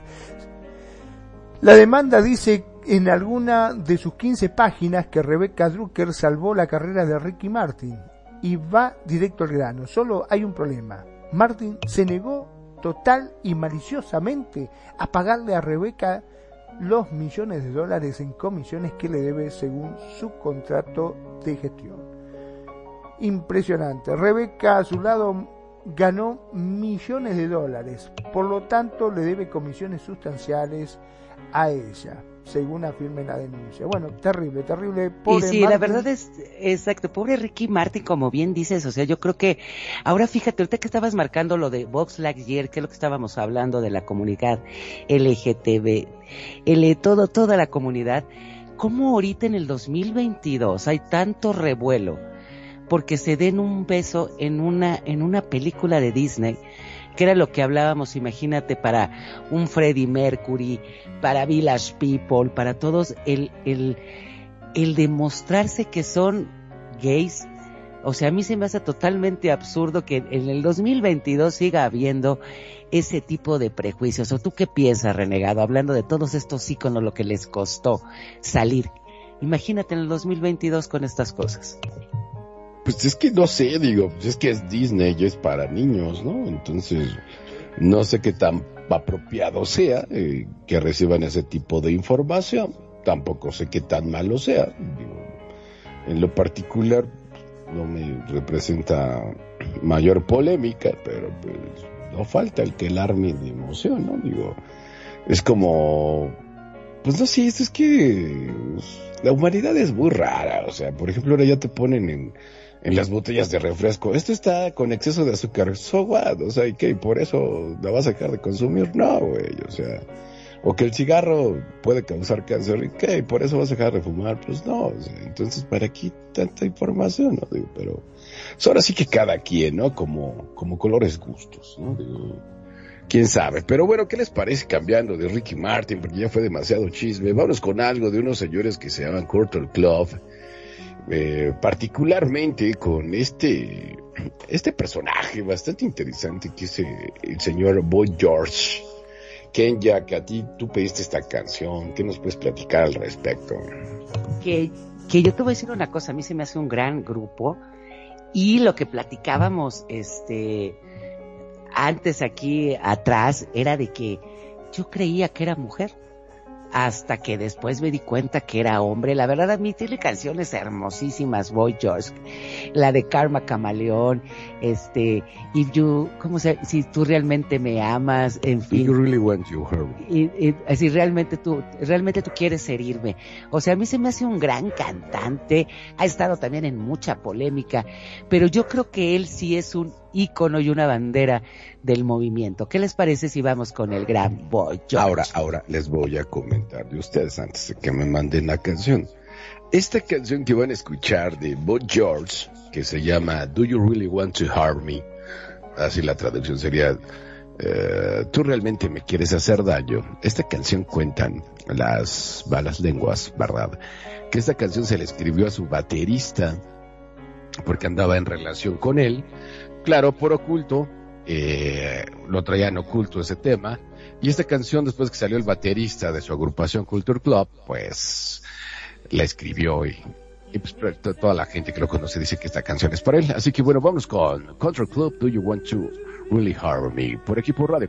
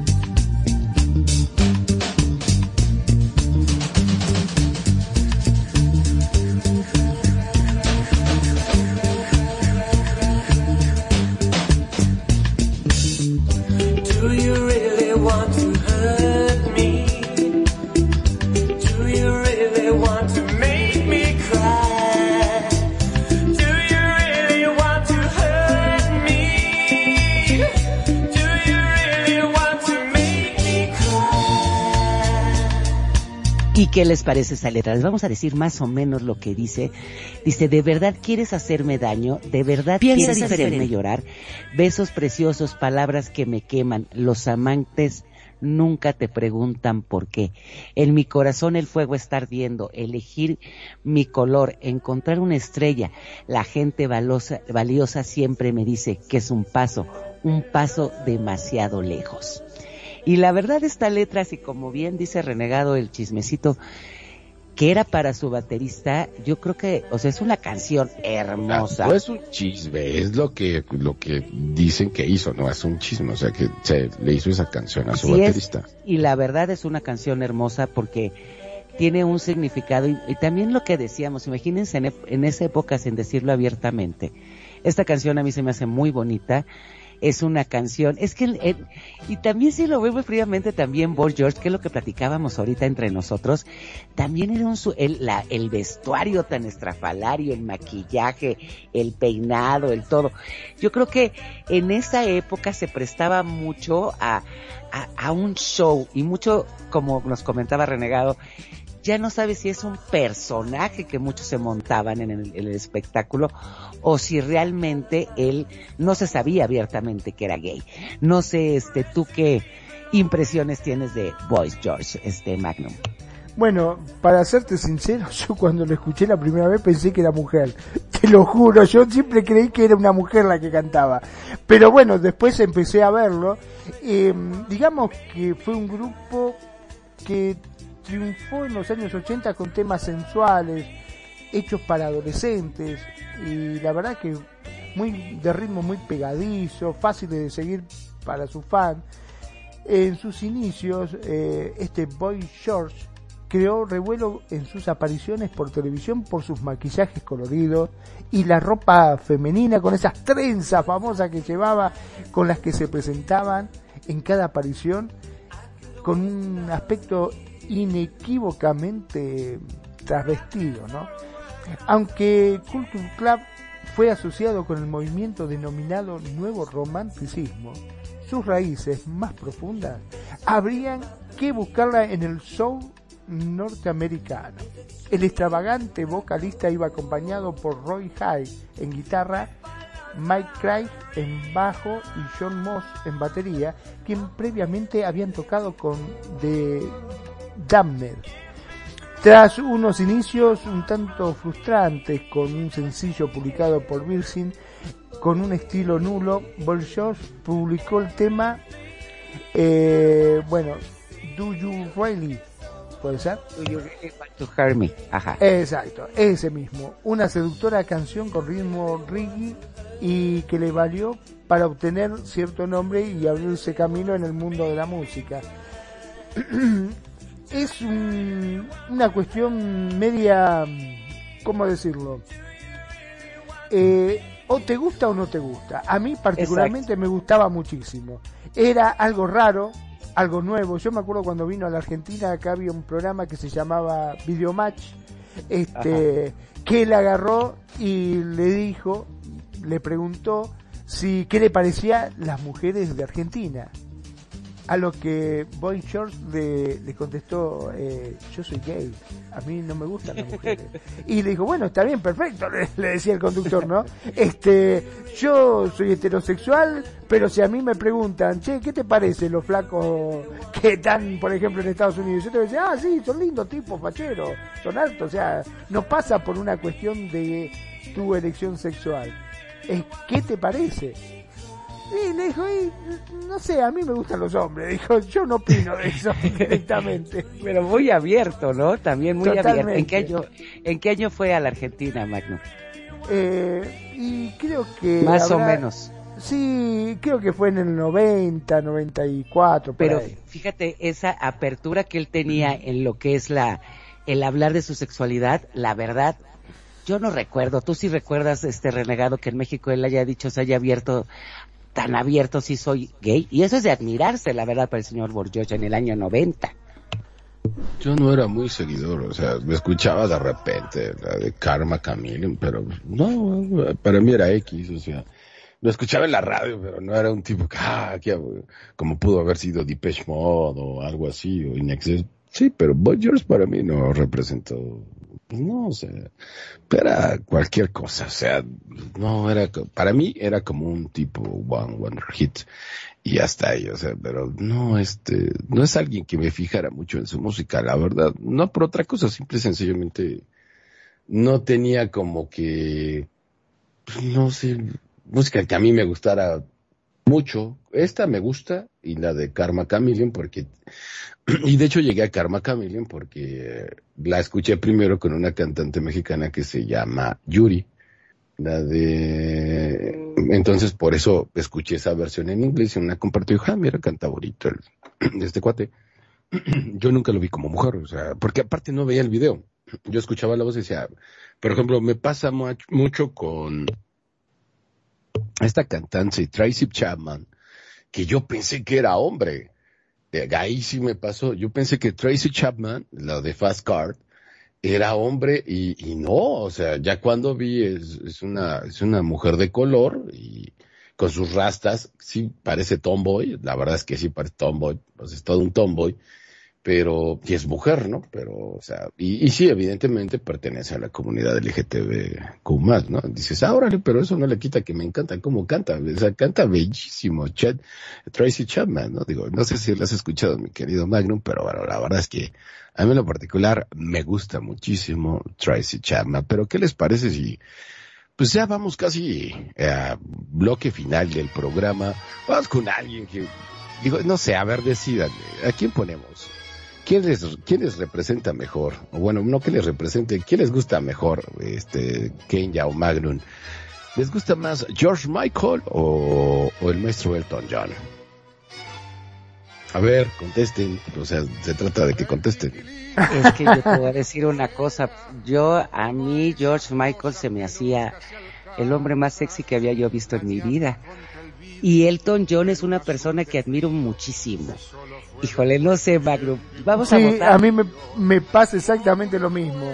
Este, no te voy a decir que me pareció George Michael. me ¡Ay, gustaba George cómo Michael. me gusta! No, no, no, no. Ok. No, no. A mí, yo sí te, yo sí te Seas puedo decir. Quiere decir que lo puedas decir que era Yo, guapo.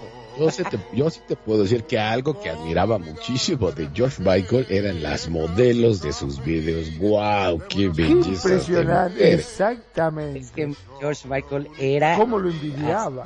es que era un hombre exageradamente guapo y sexy. Pero el señor Don Elton John, a mí se me hace, híjole, pues si vamos a hablar, no sé, Magno, ¿tú por quién votas? ¿Elton Eh, John o es George Michael? Si fuese video, me quedo con George Michael. Ahora, Pues vamos, si, George Michael. Si es por, ¿por qué? ¿Por, por gente? si, si es ¿Por música, por tema, a mí me gustan mucho los temas de Elton John. sí. Pues entonces votamos por el señor Don, Don Elton John. Sí, la verdad es que sí, yo tuve la oportunidad a, a uno de sus conciertos que hizo aquí en la Ciudad de México. Y, y wow, no, estamos hablando de por ahí de 1993, 94. Y vino Elton John aquí al Estadio Azteca, que es uno de los estadios más grandes de fútbol eh, a nivel nacional, aquí en la Ciudad de México. Y tuve la oportunidad, digo, de ir a verlo. Y no sabes, es, es- en serio que te pone la piel chinita. Dicen que es súper especial el señor, quién sabe si será, pero lo que es su música. Y hay una canción que a mí me encanta. Es más, me compré mi playera saliendo del concierto de Elton John. De hecho, el concierto se llamaba The One. Y esta letra en particular, o sea, así se llama, The One. eh, la única. Entonces, este, híjole, no, no manches, es una canción que, wow, a mí en lo particular, eh, se me hace realmente una grandiosa, grandiosa letra.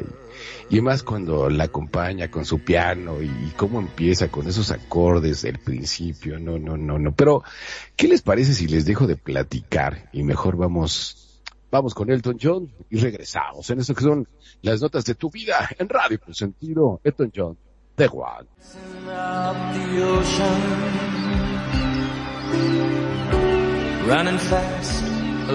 sand. spirit born of earth and water, fire flying from your head. In the instant that you love someone, in the second that the hammer hits, reality runs up your spine.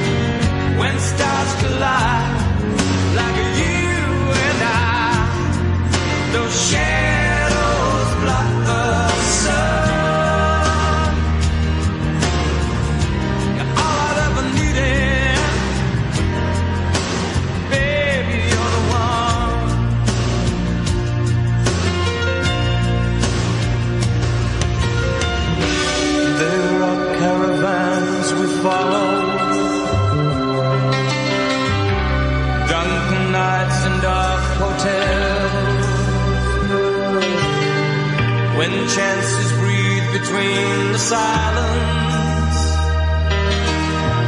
where sex and love no longer jail. Oh, for each man in his time is came until he walks along the beach and sees his future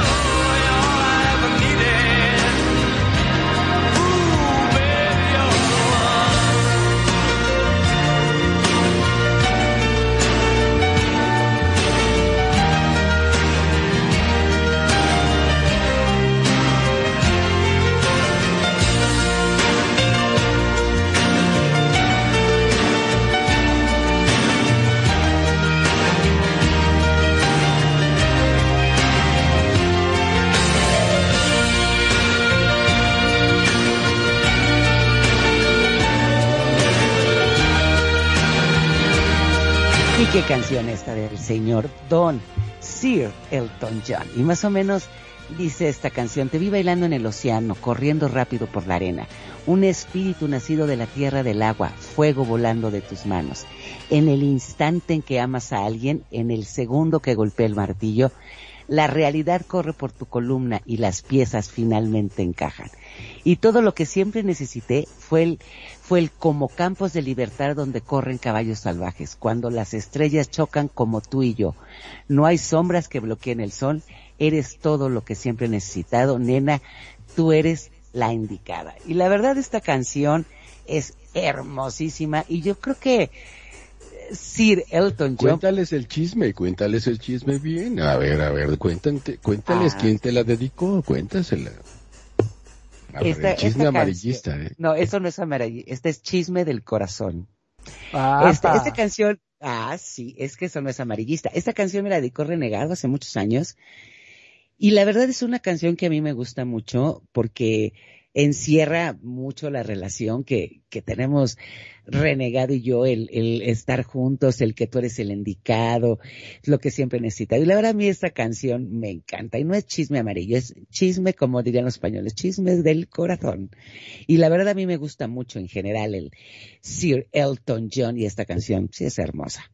Claro, y qué bueno que mencionas lo de la canción, porque ustedes no están para saberlo, ni yo para contárselo, chisme amarillista. Pero en exactamente ocho días, Kenji y yo cumplimos 11 años casados en RL. ¿Saben lo que significa eso? Pobre Ah. Kenya. y Kenya mejor se queda callada ni dice nada. La recaramba.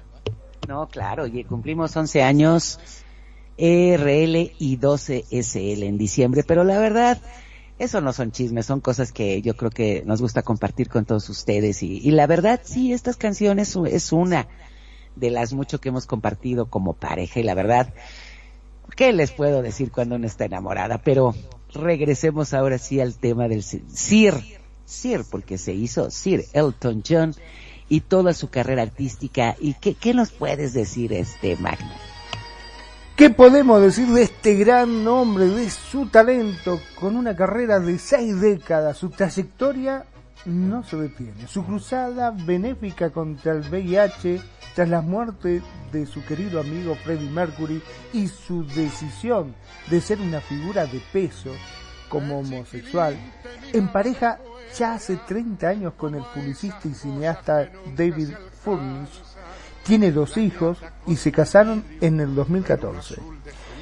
En verdad hay una diferencia abismal en llamarlo mi marido, dijo. Creció en un hogar musical pero sobre todo femenino, criado por su madre y su abuela. Su padre tocaba la trompeta en una banda militar y en su casa había un piano. Sí, que él aprendió a tocar antes de los cuatro años. A los siete ya empezó a tomar lecciones formales. En el colegio era conocido por sus imitaciones perfectas a Jerry Lee Lewis. Aunque los discos que le hacía escuchar su mamá hasta entonces eran de Elvis Presley y Bill Haley. Antes de los 11 ya componía y se vestía con excentricidad. Ese, esos atuendos de estrella de rock que no tenían duda que un día llegaría a ser bueno, dice que nunca imaginó otro futuro para él, diría más tarde. Todavía se llamaba Reginald Reggie. Solo tenía, solo sería Elton John después de formar el grupo Blue, Bluesology. A los 15, sí, a los 15 años, junto a Long John Baldry en voz y guitarra. Elton y Elton Dean en saxo. De ellos tomaría más tarde su nombre artístico. Para entonces ya sus padres estaban separados y su madre se había vuelto a casar con el pintor Fred Farebroda. Era un hombre mucho más presente en su vida de Elton que su propio padre, al punto que fue él quien ayudó a que lo contrataran para tocar en un bar cerca de su barrio. Mira vos. Es que sí, de la verdad Elton John. Y ahorita que dijiste que por Freddie Mercury también estuvo cuando murió este Lady Di. A Lady ella fue la que le hizo la reina de corazones. Este, y la verdad, te digo, es que como bien dicen, hablar de toda la trayectoria del gran Elton John es, híjole, yo creo que aparte, igual yo creo que yo a él lo considero un excelente artista y yo creo que, como bien decíamos, con él no importa las preferencias sexuales que tenga, no importa. Él, yo creo que eso no tendría nada que ver y aparte él, eh, o sea, sus atuendos, yo creo que todo lo que hemos aprendido en estos programas que con todos los atuendos, igual, este, Don Elton John salía con, sale con su con un, un saco rosa, sus lentes rosas, sus zapatitos, eso sí, súper combinado porque no podría perder No. la elegancia y el glamour de un Sir. Aparte es Sir, Sir Elton John, o sea, ¿qué más se puede decir, verdad, renegado del, del gran Elton John y de su carrera artística? Pues más allá de su gran talento y su gran capacidad para componer, pues no sé, hay muchas canciones que por ejemplo a mí me gustan, esta de The One en particular me gusta mucho, y se me hace raro que, bueno no se me hace raro, eh, en realidad este, estaba bastante joven cuando vino a México, pero ya apreciaba la música de Elton John, o sea, y estamos hablando de un artista que ya era un buen artista desde 1970, yo ni siquiera había nacido, en 1969 lanza su primer disco, que de hecho hay una canción muy buena que se llama Your Song, eh, que la traducción sería tu canción, o sea, Your Song, y está bastante, bastante hermosa esa canción, y, y poco a poco fue metiéndose, digamos que en mi vida musical, el buen maestro Elton John, y hay otra, hay una canción que en lo particular, digo, y esa canción la, la hizo famosa por ahí en 1974, pero es una remasterización por ahí de 1992, co- que yo estoy casi seguro que este, que tú la recuerdas, Kenya, que se llama Don't Go Breaking My Heart. La de Don't Go Breaking My Heart, ah, Don't Go Breaking My Heart, y este, está muy buena esa canción, pero la remasterizaron. De hecho sale así con I don't go breaking my heart, ¿te acuerdas? Y, y este, y sale un tipo que es travesti, negro, todo maquillado, parecía Dark Queen, la, la, la chica esta. Ajá, y este, y yo dije, ah, yo conozco esta canción y investigando dije, ah, pues es Sir Elton John, entonces. Y siempre su piano, ¿no? O sea, siempre yo creo que en una composición, escuchar el piano, ¿no? Como que te, te lleva esa parte de, pues no sé, de, de, sentimentalismo, ¿cómo decirle? No sé, de, cosas tiernas, ¿no? No sé, del piano, ¿no? O sea, y bueno, esos son mis, pues mis comentarios sobre Sir Elton John, que pues en lo particular me gusta muchísimo cómo, cómo, cómo compone y, digo, pues además es muy alivianado y claro, representa pues un gran representante de la comunidad LGTBQ+, ¿no? Definitivamente, yo creo que sí. Y cuánto talento, ¿no? Podemos ver. La ¿no? cantidad de premios que tiene es increíble. Ajá, Yo estaba claro. mirando acá, Los dice Billboard, premios décadas. Billboard por todos lados. Claro, tiene, eh, bueno, muchísimos, muchísimos premios, ¿no? Este, increíble la cantidad de, de premios que tiene. Eh, me dejó la verdad que anonadado, hasta dos premios Oscar tiene el tipo. En seis décadas de carrera, más de 50 de sus canciones llegaron a las carteleras de éxitos de todo el mundo. Lleva vendido más de 300 millones de álbumes y más de Imagínate. 150 millones de singles. También recibió 5 Grammys, 5 Brit Howard, 2 Oscars y 2 Golden Globe. Increíble. Un premio Tony más. Y todo parece poco para este artista que la revista Rolling Stone ubicó en el 2004 en el puesto 49 de su lista de los 100 mejores de la historia. ¿eh? 100 mejores de Seguro. la historia. Bien ganado lo tiene. Bien ganado que lo tiene. Ahora, ahorita, ahorita que andaba pensando en esto y digo, bueno, ¿quién no sabe en este mundo que Elton John es gay? ¿No? Y van a sus conciertos y se sientan a escuchar su música y las cantan y se la saben. Y sin embargo, ¿cuántos? ¿Cuántos? Y es una pregunta, ¿no? Que me surgió ahorita.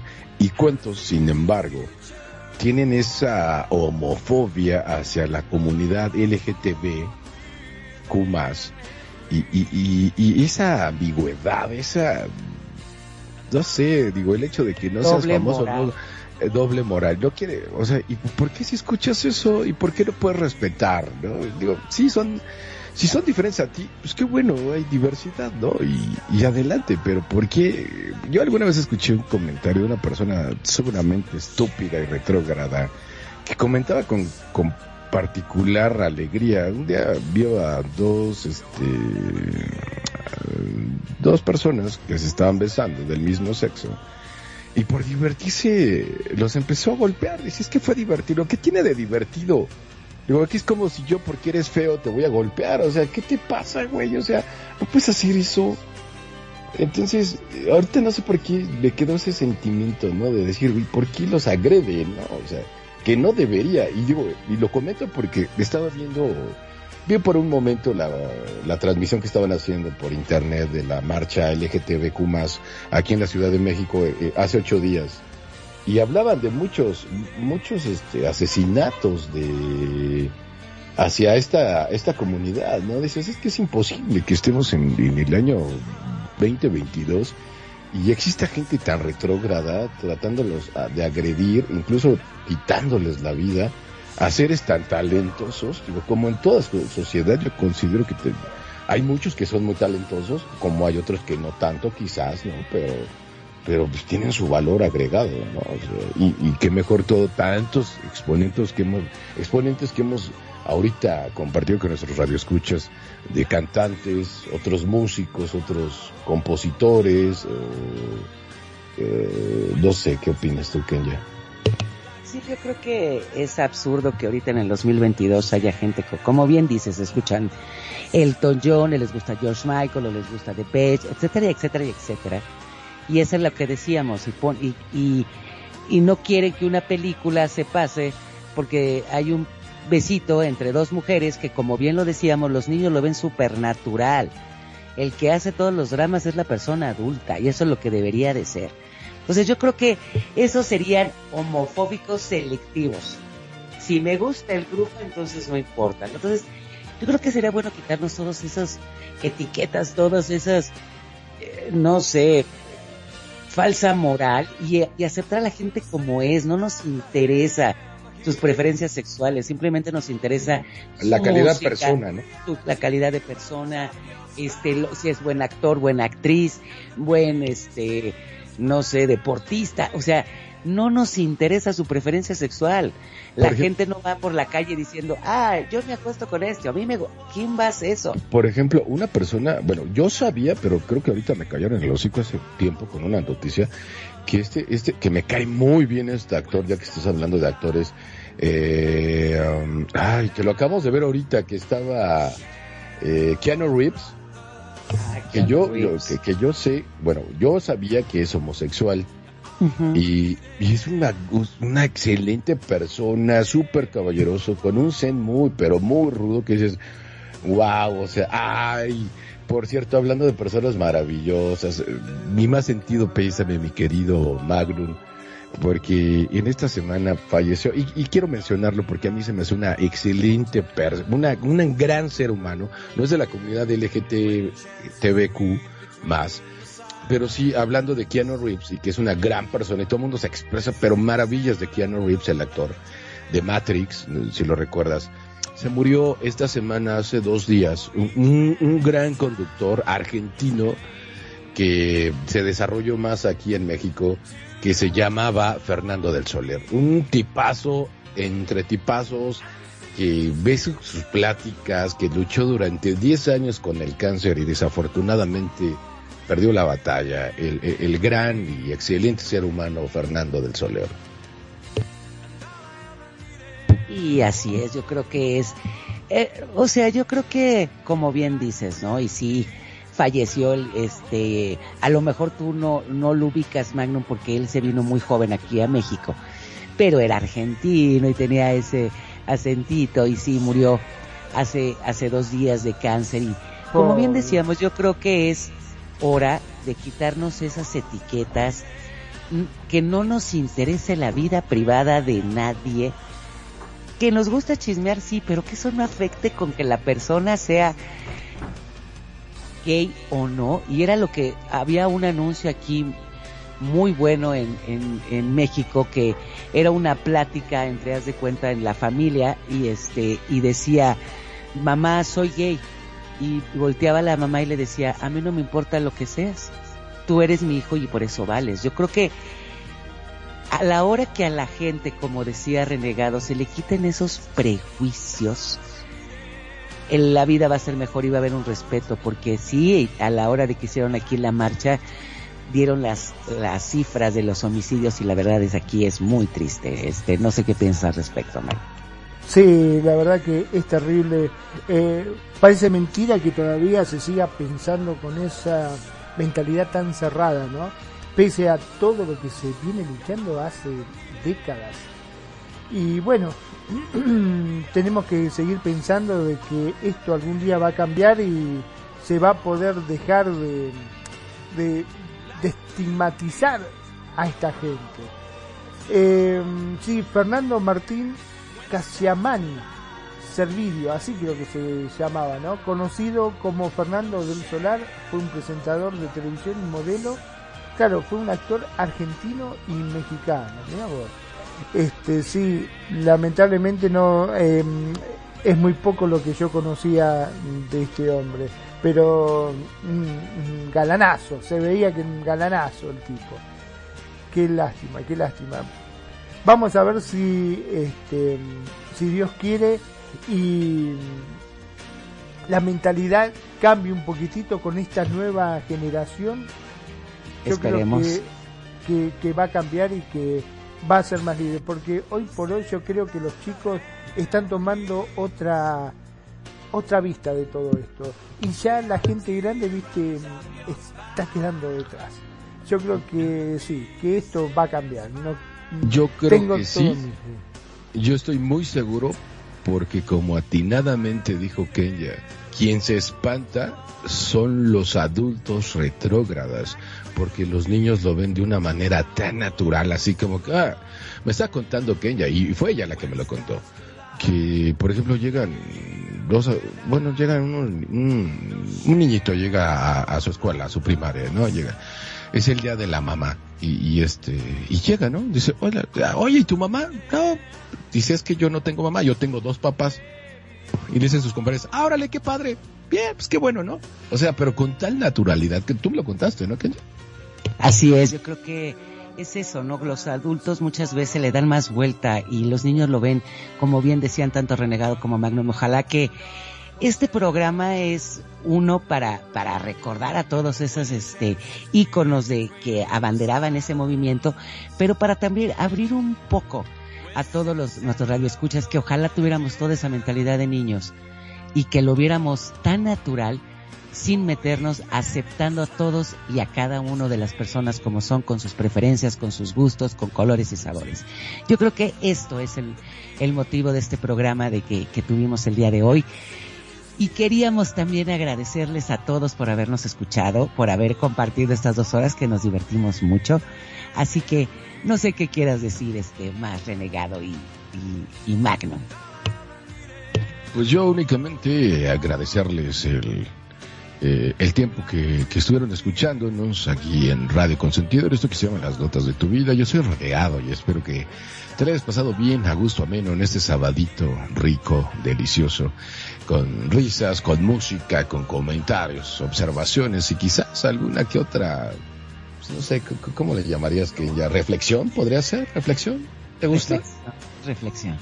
¿no? Y, y, y bueno, me voy con esta frase que les quiero compartir, que, que es, leí por ahí, este, digo, creo que saben que aparte de todo, le hago al DJ, y por ahí estaba viendo un video de, un, compañero DJ que es, este, es gay, y, y tiene una frase muy bonita ahí en su set que pone para cuando está mezclando, y dice, no te preocupes no te preocupes a quién le des tu amor, solo asegúrate de lo que le estás dando sea realmente amor.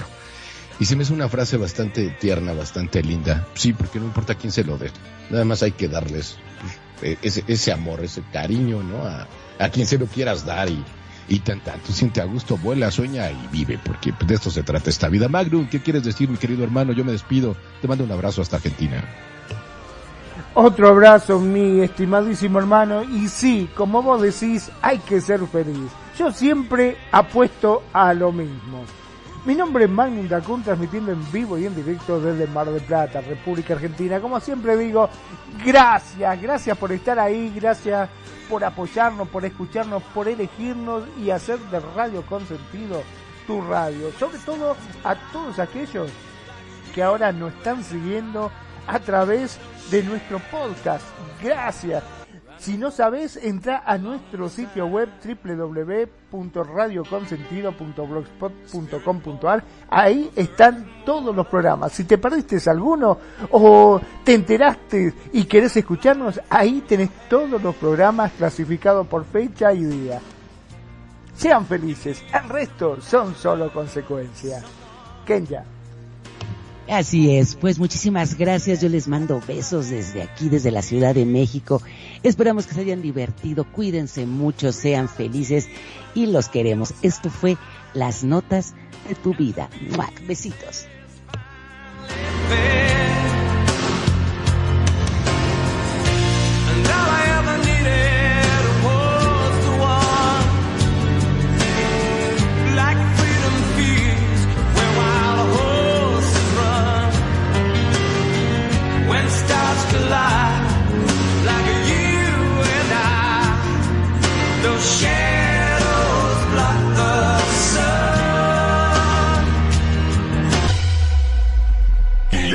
Buena música. Solo la puedes escuchar por aquí. Radio Consentido, consintiendo tus oídos. Tu mejor opción en radio por Second Life.